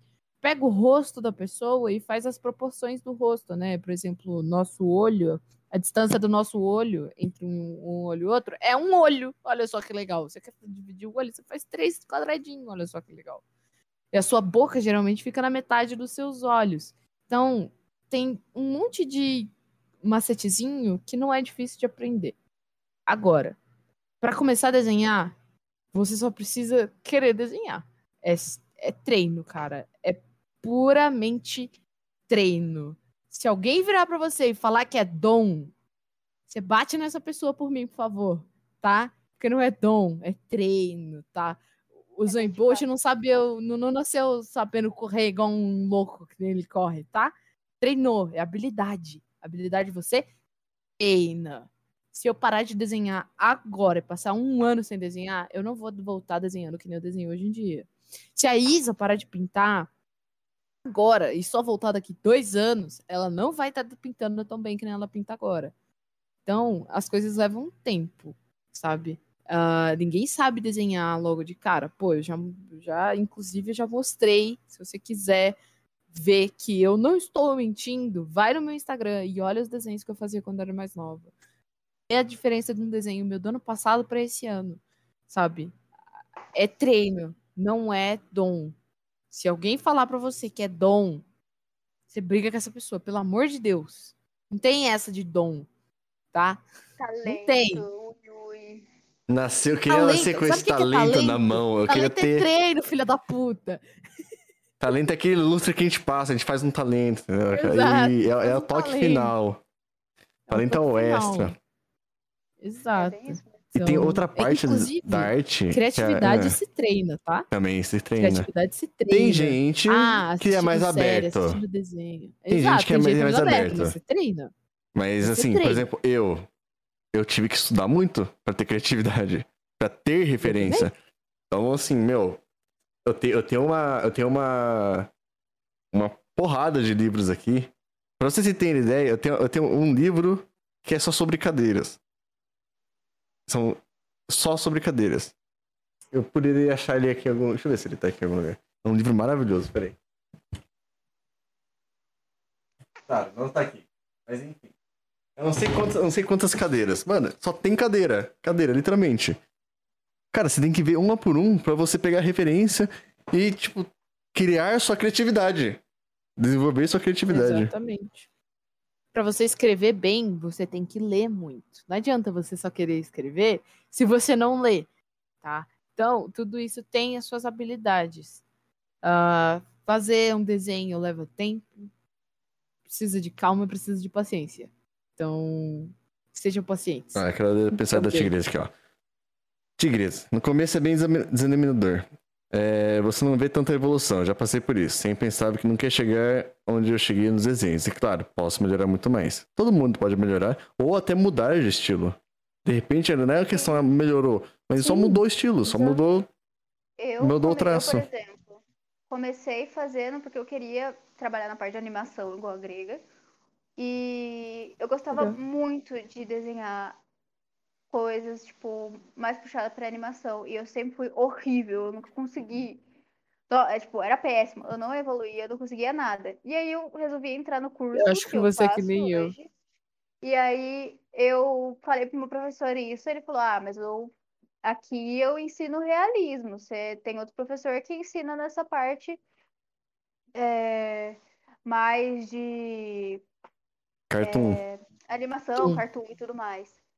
É, mas se você quiser fazer aula aqui comigo, faço mais realismo, você pode ver se você gosta. E aí eu resolvi fazer, e aí, tipo, terminou nisso aqui, entendeu? Então, Oh, assim, é bonita essa pintura, hein? ai, eu amo ela. Quem tá vendo no Spotify a pintura da, do Billy Eilish, que você vai encontrar ali. Você tem lá no Instagram? Tem, né? Você vai encontrar no Instagram, tá no destaques. Seria incrível se tiver lá. Eu acho que tá. Você vai encontrar nos tá. destaques da Isa, da Isa no Instagram dela, Isa, Isabelle Rangel com L underline. E, Deixa eu ver. Boa noite, assim, povo. Oi, Cesário, como é que tamo? Nu, meu Deus, que mulher. É, mano, Billy Eilish é incrível ali. Pronto. Parabéns, moça. Lindo demais esse quadro. A Isa também, viu? Que bonita, hein? Ó, ó, ó. A Isa também, ó, que tá de parabéns. ó, Cap, falso, Cap Lucas. falso. Ó, mesmo sem a peruca, sempre linda. Agora, Mas é hum. muito isso. É Uhum. muito, tipo, às vezes você não tá evoluindo porque você não tá onde você tem No que caminho ir, certo. sabe? Eu não evoluía nada com com mangá, com cartoon. Nossa, sempre fui péssima. Hoje, se eu pegar, eu consigo fazer melhor. Por quê? Porque eu estudei anatomia. E aí agora eu sei criar um ser humano, eu sei criar um animal. Então eu estudo em anatomia mesmo se você não vai fazer realismo, pelo amor de Deus. Não vem falar que é seu estilo, que é seu Isso traço, porque não é. é- Tá errado. é, tem que é falta de conhecimento. anatomia.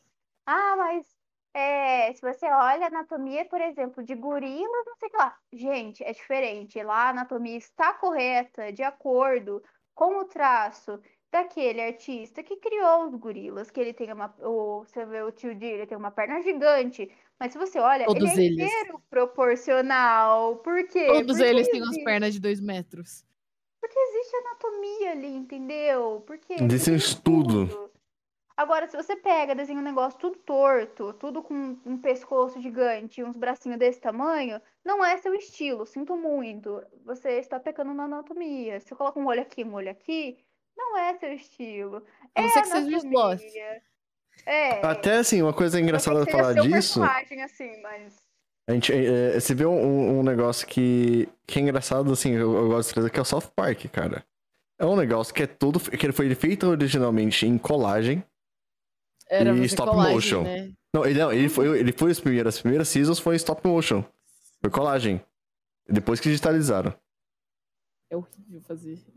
Então, Gente, stop aí. motion Só que, por exemplo, eles é fizeram o negócio. condenado. É um, é, um, é um negócio que, assim, você vê que é um desenho, você vê que é um, que é um negócio feito, cartoonizado, mas tem uma proporção ainda. Sim. Eles Tem- são tem tortos, mas tem a proporção. Exato. Dá um pra bagulho ver que é diferença. Sim, um bagulho que é muito falado por ilu- ilustradores, inclusive de cartoon. Só, se você sabe a parte realista da anatomia, você faz qualquer coisa. Qualquer coisa. Eu, eu, eu- gosto muito de brincar com o fato do, de One Piece os personagens serem desproporcionais. Mas todos eles são desproporcionais. Logo, eles estão numa proporção. Existe um. No universo você deles. vê todos eles dentro, eles respeitam a regra do universo deles. É como, sei lá, tipo, eu eu vou falar um desenho que eu gosto muito, que ele mistura 2D com 3D, com colagem, com é o- é, real-time footage. Incrível Mundo de Gumball. É, assim.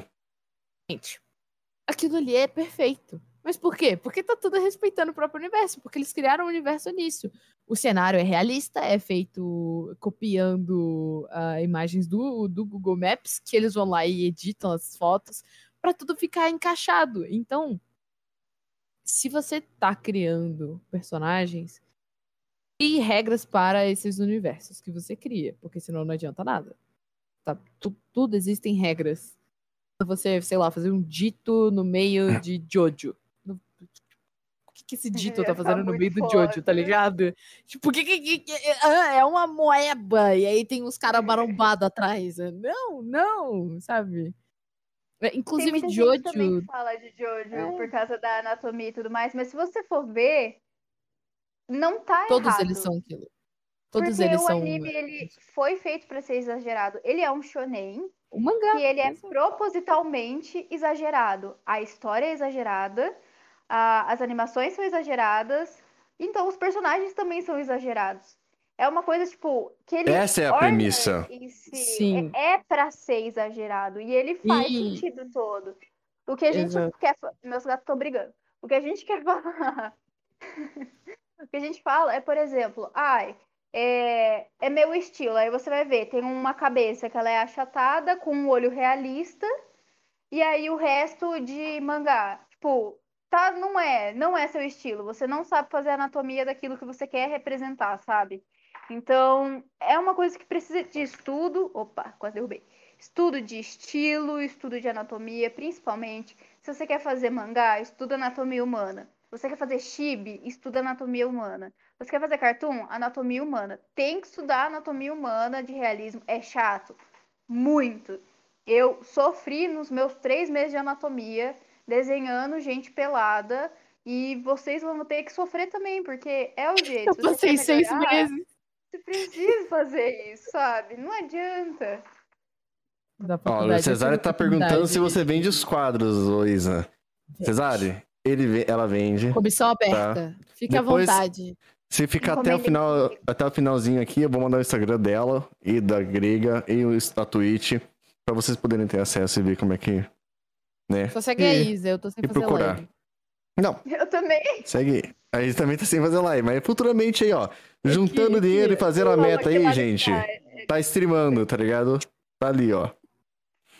Mas enfim. é, ela faz assim.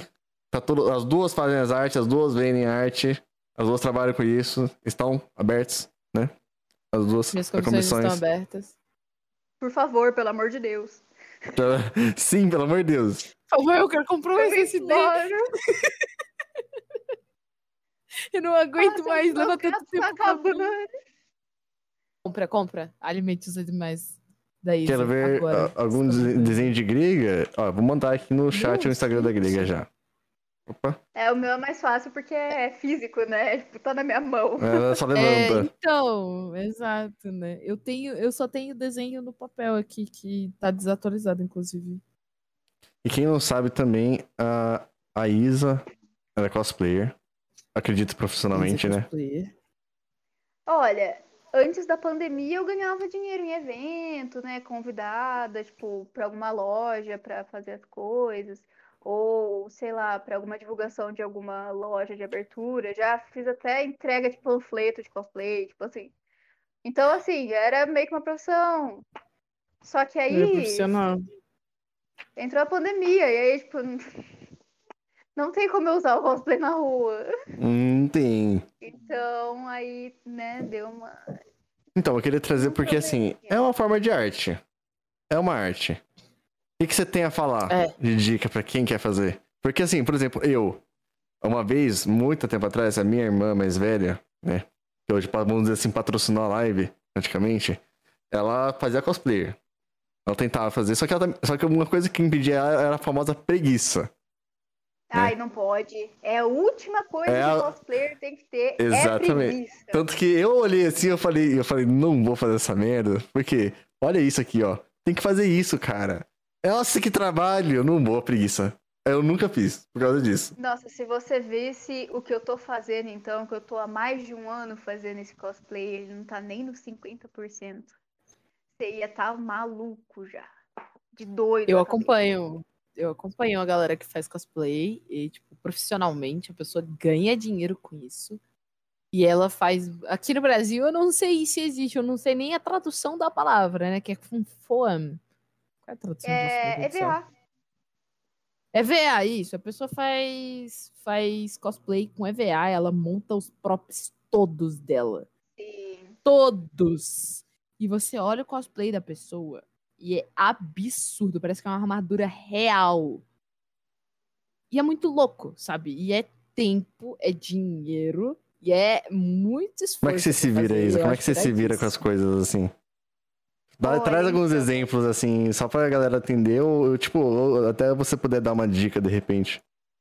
Ó, primeiramente, pra você ser cosplayer, você não precisa ter dinheiro. Esse é o maior estigma. Ah, eu queria muito fazer cosplay, mas é muito caro. Você não precisa ir no AliExpress e comprar um cosplay pronto. Você, Você pode, pode simplesmente abrir o seu guarda-roupa e olhar o que você tem lá dentro. Olha, eu tenho um. Por exemplo, vamos usar Attack on Titan. Nossa, eu tenho uma camisa social branca aqui no meu guarda-roupa, sei lá, do meu pai. Uma camisa social branca do meu pai. Tenho uma calça bege e uma jaqueta marrom da minha mãe. Você junta tudo, pronto, você fez um cosplay de Attack on Titan. Você não precisa ser impecável. Quem se você, por exemplo, ah, tem cabelo mais compridinho, você prende num rabo de cavalo, segura uma batata na mão, todo mundo vai olhar e falar, você é a Sasha. Você não precisa e tá, tipo, com um cosplay todo comprado. Você pode pegar uma tinta de tecido, pintar o símbolo na blusa. Brechó Uhum. é seu maior aliado. Eu tô montando, eu e minha irmã, a gente tá fazendo cosplay de Monster High. Essa peruca é do meu cosplay de Draculaura. Dá pra perceber pela franjinha rosa. Da- que ela só não tá com os rabinhos de cavalo. E a gente montou inteira no brechó. Foi uma saia branca de brechó, um colete rosa de brechó, pra minha Draculaura no caso. Eu tinha uma blusinha que era um body transparente que eu paguei 10 reais no centro, 50 anos atrás. Meia calça que eu tenho em casa. E a única coisa cara mesmo foi a peruca, que Ih, caiu. Deu uma trabalha- Temos problemas técnicos aí, chat, calmou quem tá no Spotify, ela tá voltando, voltou. É porque acabou, eu. acabou a internet, uhul! Aí, enfim, voltei. A única coisa, o que é caro? Peruca e geralmente algum acessório muito específico. A minha Lente irmã, ela me deu a peruca e essa peruca não foi muito cara, porque se você ver, ela não é das melhores do mundo. Ela é uma peruca ok, dá pra perceber que personagem que é. O que, que eu poderia fazer? Ah, eu tenho cabelo assim, não precisa necessariamente ser dessa cor. Tipo, ah, eu tenho cabelo mais claro, meu cabelo natural é mais claro. Se eu tivesse o cabelo mais compridinho de franjinha, Fih, eu comprava aplique rosa no 1,99, coloca no cabelo, pronto, já tá Uhum. com o cabelo do personagem. Ah, mas ela tem uma bota rosa.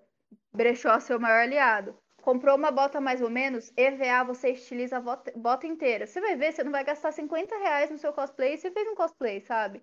Você não precisa ter dinheiro pra fazer. Agora, se você quer fazer um- uma armadura do Cavaleiro Zodíaco que brilhe com acetato, aí você vai gastar dinheiro, entendeu? Você tem que ter um pouquinho de consciência. Você não vai fazer um, um cosplay de armadura com LED, Comece com pequeno. movimentação, você começa devagar, começa pequeno. Eu comecei fazendo um cosplay de Eleven do Stranger Things. Se eu pudesse, eu mostrava pra vocês. Gente, aquele cosplay, eu peguei um vestido rosa, que era tipo um camisa, nem era um vestido, era um camisetão rosa, claro. Uma meia que vinha até aqui em cima, que tinha duas listinhas, só que a meia era preta e branca, não tinha nada a ver com a da Eleven. Com um all-star preto, uma peruca que era mais comprida que o cabelo dela, tipo, tudo bagunçado e uma jaqueta jeans. Fala o que, que tem de igual o da Eleven? Nada. E todo mundo vinha tirar foto comigo e falava, "Ai, não sei o quê. E eu me diverti muito, e foi a partir disso que eu resolvi continuar fazendo cosplay, porque eu vi uma recepção muito grande, eu me senti muito amada. E eu sempre tive muita dificuldade em fazer amizade, conversar com as pessoas, principalmente pessoalmente. Por internet é tanto faz, né? Porque você tá numa telinha de celular. Mas pessoalmente eu sempre tive muita dificuldade e com cosplay isso me ajudou muito, porque aí vem alguém falar com você e aí essa pessoa também gosta do que você tá usando. Tipo, ela também gosta do anime que você tá vestindo, ela também gosta do jogo que você tá vestindo. E aí você começa a conversar com a pessoa, você cria uma amizade e tal. Geralmente a pessoa também às vezes é tímida, tem medo de falar com você, você já interage. é assim, incrível. E ver as pessoas vindo tirar foto com você como se você fosse, tipo, alguém importante, dá um, um quentinho no coração, sabe? Por exemplo, eu sou apaixonada pela Miss Fortune, foi minha primeira main no LoL, ela me ajudou muito na vida, eu conheci meu namorado por causa dela. E quando eu uso esse cosplay fora ou qualquer outro lugar, alguém fala, ah, nossa, Miss Fortune, eu fico assim, sim. Sim, sou eu. Fortune. Oi. Tudo bom? E Isso é muito bom. Uma vez eu tava de Zaya num evento, uma menina me abraçou e começou a chorar, porque ela era Zaya e ela tava vendo alguém de Zaya na vida real. Então é muito gratificante. Eu não sabia o que fazer com a menina. Eu falei, tá tudo bem, não chora, não chora, não chora, não chora. Não chora, tu não chora junto, para. Cara, que situação estranha, E cara. aí, O que tá ah, acontecendo? mas eu não tenho dinheiro pra comprar lente. O personagem tem olho roxo e eu tenho olho castanho. Gente, eu também não tenho. Eu uso 6 graus de miopia. Eu não existe lente roxa de grau, por não exemplo. existe. eu uso uma lente, tipo, normal, pra eu enxergar. Aí, ah, mas o personagem tem olho verde, olho azul. Aí eu compro uma lente de grau colorida porque existe. E quando eu tenho condições também, porque é pouco caro. Se É não, caro, é bem caro. gente, isso é a pior, da, a menor dos problemas é a cor do seu olho. Ninguém vai ver, não vai aparecer em foto. Existe Photoshop, você pode editar a cor do seu olho no Photoshop se você se incomodar. Ninguém vai te julgar. E outra coisa legal também para você que quer começar é aprender e se arriscar em fazer as coisas você mesmo. Ah, e um acessório. Gente, não tenho dinheiro para comprar EVA, papelão. Tem como fazer tanta coisa de papelão? O negócio não é, ah, mas vai ficar feio, gente. Acabamento. Você faz negócio de papelão, ficou as bordinhas, jornal cola, passa por cima, quando secar, vai ficar liso. Lembra do Arte Ataque? por Então, cima, Cara, o Art Attack. Acabou! Acabou, não tem problema nenhum. Se vocês quiserem, eu pego uma, uma das armas da Miss Fortune que tá fácil de pegar aqui. E mostro pra Ou se quiser, podem ver no Instagram dela lá e aproveita e deixa o follow. Deixa Ela é eu inteira feita de. VA. Eu tô fazendo o exoesqueleto da Miss Fortune Vingadores Cósmica inteiro de VA. Aí eu pensei, como que eu vou fazer a base das costas pra não ficar pesado e ficar firme? A gente fez de papelão. A parte de cima, inteira de VA. Ah, mas tem os braços aqui, eu não sei fazer estrutura, não vai ficar firme fazer com cano PVC, porque eu queria que mexesse, né? Eu queria levantar, fechar. Sabe o que que eu fiz? Comprei dois braços de microfone e coloquei, deu certo. Ele tem um negócio que levanta. Então, assim, você vai adaptando as coisas, você vai pegando, ah, isso aqui dá pra fazer tal coisa. Eu sou a maior acumuladora de caixa, porque sempre tem alguma coisa que eu vou usar uma caixa. Nossa, eu, eu peguei esse hábito. Que O- eu eu fiz fazer. cosplay do Aizawa e o cinto dele, que tem as caixinhas, eu fiz com caixa de sabonete.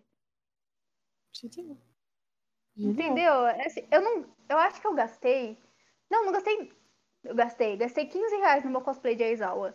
Porque eu comprei tecido cinza pra fazer o cachecol. Aí, total de acabou. 15 reais eu fiz o cosplay. Acabou. Peguei o moletom que tinha no meu guarda-roupa, a calça que tinha no meu guarda-roupa, a... os sapatos, usei minha bota normal. A peruca, eu já tinha uma peruca antiga, ela não é a das melhores, mas não tem problema.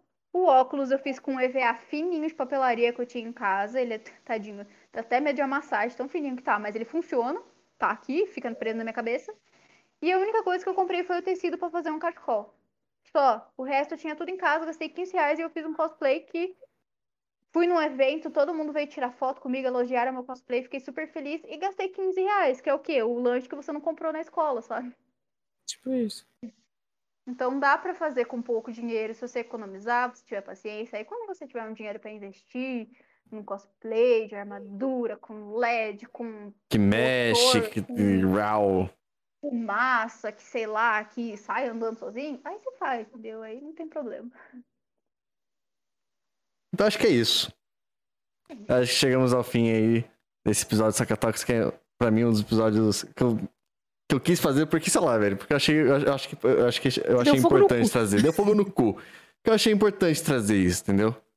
É, Até pra quem quer começar, quem não tem coragem de começar, quem acha que. Cara, é porque é uma coisa assim, que, por exemplo- eu, eu não desenho corpo humano. Eu tenho muita preguiça. E quando eu desenho, é, eu passo por cima de foto. E olha lá ainda. Mas, mano, muita gente não começa porque vê uma arte X de um artista Y, mano, já desiste. Né? Sim, porque eu, eu tenho Ou 12 senão, que nem anos e aquele cara tem 12 anos e ele desenha melhor que eu. Quanto tempo você tá desenhando? Quanto tempo ele tá desenhando? Ou senão, que nem a Isa falou, você não pode ter preguiça. E o cosplay dá muito trabalho, querendo ou não. Dá. Então, por exemplo, tem um negócio que, que eu, eu tava conversando com ela outro dia, não. Não aqui, assim, foi uma que ela colou na live e ela falou, porra, eu tive que costurar. Eu falei, meu pau no meu cu se eu tiver que fazer isso. Eu não faria isso, entendeu? Eu, porra, eu Ô, só velho, costuro. Eu não, eu só faço tricô, e ela lá. Eu só costuro, gente. Inclusive tem uma caixinha de costura em algum lugar aqui. É só quando estoura alguma coisa. é só isso, só pra consertar coisa. Porque ter que criar, ter que fazer todo esse trabalho, por exemplo, é, uma, é, uma- é a minha limitação. Entendeu? Mas se vocês aspiram em, em seguir, em fazer essas coisas, tanto por hobby, tanto por profissionalmente, cara, é isso. Tem que vencer a, principalmente a preguiça e o medo do julgamento. Que nem, na verdade, né, não é um julgamento da galera, é seu próprio é seu auto-julgamento, né? No final das contas. Como é que E vocês lidam com isso? de desenho também é que, tipo, Hum. o que você falou, ah, e quando eu vou desenhar corpo humano, alguma coisa, eu desenho por cima. Uma coisa muito boa e muito importante que é assim. Vou explicar uma coisa pra vocês. Fazer tela de realismo demanda muito tempo. E tem muito artista que só vive disso, não tem nenhum outro jeito, não tem ninguém que ajude, sei lá, se ele passar fome. Você perde muito tempo fazendo rascunho. Por exemplo, eu tô uma semana fazendo esse rascunho do nascimento de Vênus e eu não terminei nem metade dele. Isso que eu fico muito tempo, eu fico, coloco live de fundo, fico ouvindo e fico fazendo o dia inteiro e não termino porque dá muito trabalho. E o que muito artista faz é pegar um projetor, projeta a foto na tela, traça por cima e pinta. Por quê? Isso faz ele menos artista? Não. Não. Porque a arte não é o rascunho que você fez. A arte é o produto final que você entrega. Se você pega, faz, põe um projetor ou põe uma foto ali que ele vai traçar por cima, na mão de alguém que não sabe o que tá fazendo. Ela vai traçar por cima e manda ela finalizar para ver se vai ficar a mesma coisa, para ver se ela sabe fazer. Muitas vezes ela não sabe nem traçar por cima, mesmo traçando por cima, não vai ficar a mesma coisa que o rascunho de um artista, sabe? Então, assim, é uma coisa que poupa tempo. Claro que você não vai fazer isso todas as vezes, porque você precisa aprender. Você precisa aprender a fazer ah, um rosto, você precisa aprender, porque uma hora ou outra você vai ter que criar, Iluminação. sabe? E só que não vai fazer você menos artista se você precisar passar por cima para depois finalizar com uma tinta, com alguma outra coisa. Não tem problema. Porque eu já vi muita gente que é meio leigo ou de fora falando que isso é tracing e que é. é errado, mas isso não é tracing, é diferente, é parecido. Porque você tá passando por cima, mas É o mesmo outra conceito, mas não termina. Porque são é, nichos diferentes.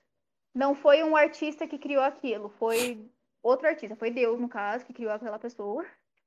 E aí você tá reproduzindo aquela pessoa. E às vezes, principalmente em gente que faz hiperrealismo, porque você precisa fazer o esboço extremamente fiel à imagem para você conseguir trazer um produto final hiperrealista. Então, se você vê aquelas fotos, aqueles desenhos que são hiper realista, que você vê os poros que a pessoa pintou, muito provavelmente ela usou um projetor ou ela usou uma foto impressa por baixo para fazer aquilo daquele jeito. Se você põe tipo a foto do lado e tá impecável, muito provavelmente foi assim, porque tem outro jeito de fazer ficar perfeito? Sim, que é o jeito que eu mostrei, que é com a quadrícula, que você quadricula e você aumenta o tamanho. Só que isso leva muito tempo. E é basicamente a mesma coisa. Então, era só essa informação que eu queria passar mesmo, porque a gente falou de tracing antes. E é uma coisa que eu já vi muita gente criticando, sendo que não é errado, né? Nem um pouco errado isso. E é bem útil, na verdade. Até para quem está começando agora, é muito bom fazer essa. é, você copiar por cima e depois você tentar fazer sozinho, porque você passando o lápis em cima, você entende qual é o formato daquilo. Você entende que o formato Uhum. do olho é mais um pouquinho mais curvado, porque você passou ali por cima, você sentiu na sua mão como que é. E quando você vai fazer separado, ou maior ou menor, você consegue fazer, porque você já sabe qual que é, como que é que você tem que fazer aquilo. Isso me ajudou muito. E eu Bem. posso, se eu pudesse mostrar também, eu mostrava o primeiro desenho do Harry Styles que eu fiz na vida. Eu fiz assim, Só que como eu tinha 10 anos de idade, eu não finalizei, obviamente. Eu só tracei por cima da foto. Você olha, meu Deus do céu, que coisa horrorosa. E eu tracei por cima de uma foto. Agora, se eu pegar e fazer isso agora, vai virar uma coisa completamente diferente, sabe? Então, é um jeito de você estudar, você aprender a fazer, você aprender formatos, porque é difícil você entender essa curva do nariz, por exemplo, É. aqui entre os olhos. Ela parece reta, mas ela não é. Ela faz isso aqui, desce e depois vai pro nariz. Tem, tipo, várias partes do corpo que elas são chatas. Agora tô olhando aqui, ó. Sabe? Elas são chatas de entender. Que você passando o lápis por cima, você desenhando várias vezes a mesma coisa, você pegando algumas imagens de referência, fazendo vários narizes diferentes, por exemplo, ajudam bastante. É, ainda mais quando você vai fazer realismo, que cada rosto é diferente. Sim. Não tem uma regrinha que você aprende ou uma é, fórmula que você aprende. Pai, é assim, assim, assado. Não. Tem gente que tem um olho mais separado, tem gente que tem olho mai- maior, menor, mais alto, mais baixo. Tem o tamanho da íris. É muito diferente de uma pessoa para outra. É, não é que meu professor fala também, às vezes ele passa um exercício de um rosto que ele mesmo criou para o pessoal estudar anatomia e aí fica um pouco diferente. Ele fala, tá um pouco diferente desse aqui, mas não está errado, porque está anatomicamente correto. Tem gente que tem um nariz um pouco mais comprido, tem gente que tem a boca um pouco maior. Enquanto ainda tá dentro das proporções, tipo, ai, a boca que eu desenhei, por exemplo, desenhei uma boca, ela ficou desse tamanho. Então eu vou ter que aumentar as proporções de todas as partes do rosto para ela ficar inteira, proporcional ao tamanho da minha boca. Então, quando eu vou fazer um desenho de realismo de rosto, eu escolho uma parte para começar. Ah, eu vou fazer o nariz primeiro. As outras coisas do seu rosto, elas vão ter que seguir o tamanho que você fez do seu nariz. Não o tamanho que você acha que vai ser o olho. Ah, mas o olho tem que ter a distância, na mesma distância de um para o outro.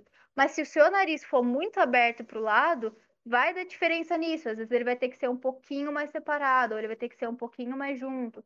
Então, é bem legal essa é, usar isso como estudo também. E eu acabei falando demais, e se deixar eu fico falando mais. Pode ficar falando, fica à vontade. Não, pode falar, vai à mas vontade. Foi. Aqui não tem foi limite do, do- observação. das coisas, não. E você, É, Grinha? interessante isso. Meu foco tá dois, eu não tenho nada pra. Vai lá complementar? Então, olha, gente. Aí você já falou tudo que tinha pra Acho que a falar. gente, é, a gente falou tudo que a gente falar, xingar tudo que a gente tem de xingar de, de, de problema aqui da, da UniTV, né? Do artista no Brasil, né? Que é complicado. Foi bom, foi incrível. Eu vou pegar aqui agora, que eu deixei preparadinho, mas eu vou deixar.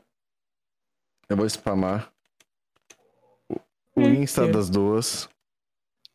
Ali. Então vocês tiram um tempinho ali. spam- Você vocês tirem um tempinho, visitem as redes sociais, os canais na Twitch e deixa aquele follow dos irmãos. E quem estiver interessado nos serviços, as comissões estão abertas de, Isabelle Rangel e Gabriela Alves. Alright? Muito obrigado aí é, pela presença das duas. Eu vou desligar a câmera, eu vou trocar a cena. Então, se quiserem falar mais alguma coisa, mandar um abraço, Não, mandar um, tchau. um tchau, falar alguma coisa do trabalho de Tchau. vocês que vocês estão prestando, não? Tchau. Acabou? Por favor, comprem telas comigo. Compra a tela da, da, da Isa. Comendem comigo. É o que eu tenho pra dizer sobre o meu trabalho. Ei! Então, valeu. Muito obrigado, gente. Obrigado pela presença aí. Eu vou desligar a câmera aqui, vou trocar a cena. É nóis. Tchau. Tchau. Eu tenho que. Deixa eu ligar aqui a câmera, só um instante. Cara, esse, esse, esse foi diferenciado, esse Saga Talks. É, cadê a música? Ih, eu fechei, eu fechei o Spotify ali, hein? Deixa eu botar aqui. A musiquinha. Mas ele pode dar. Eu posso dar banho em mim, vai pro podcast, mano. Foi da hora, foi legal, né? Foi diferente. Porque, é o que eu falei, eu ia falar muito menos desse aqui. É. Porque. Porque, assim, não é o meu mundo. Mas eu queria trazer. Porque, assim, a arquitetura, onde eu trabalho hoje, né? Onde a minha, a minha formação, ela é arte. Mas, acima de tudo, é planejamento. Entendeu? Porque a gente tem que ter um planejamento. Balancear é, as pessoas, balancear o gosto das pessoas, a necessidade, ah, tem que dar o equilíbrio entre elétrica, hidráulica, estrutura. Então, a- acaba saindo pouco do, do, do ambiente da arte. Né? E nada melhor, então, do que trazer artistas para falar sobre, explicar sobre, dar dicas e mostrar como é o cenário da arte no Brasil, né? Que é complicado. É, eu, esqueci- eu queria falar um negócio, eu esqueci de falar para as duas. Isa. Oi. Rapidão. Só aproveitando Oi. como você é a, a a mais nova convidada, você quer indicar alguém pra gankar? Pera aí, deixa eu ver se tem alguém online. Deixa eu ver, deixa eu ver, deixa eu ver. Um minuto. Você espera. Até dois. Espera. Isa, tem fã seu no chat. Tem pano no chat, ó, os look ali, ó. Queria- O Zuki falou que achou que é incrível a ideia de trazer o tema arte e chamar a Isa que- e que ele é um grande fã dela. Pronto. Ganka, o Whispers, ele tá jogando LOL, mas ele é Como é muito que- legal, gente, eu juro. Como é que é? Ele tá jogando LOL, mas ele é legal, tá? Whis. Eu gostei do. É você viu a WH. consciência de classe ali, ó. É Ah, é é Whispers. né? É com dois I. É tipo sussurros em inglês, só que com dois Is. W-H-I-I-S-P-E-R-S. Tá, ele tem uma foto ali com um topetinho ali e 26 pessoas. Hum, é, não sei. Calma aí, deixa eu te, eu te mandar o link no seu chat, né? Não, só manda o arroba dele aí. Que é o. Que é, pra fazer a raid tem que ser no. No, no Ai, site. Cadê sua live aqui?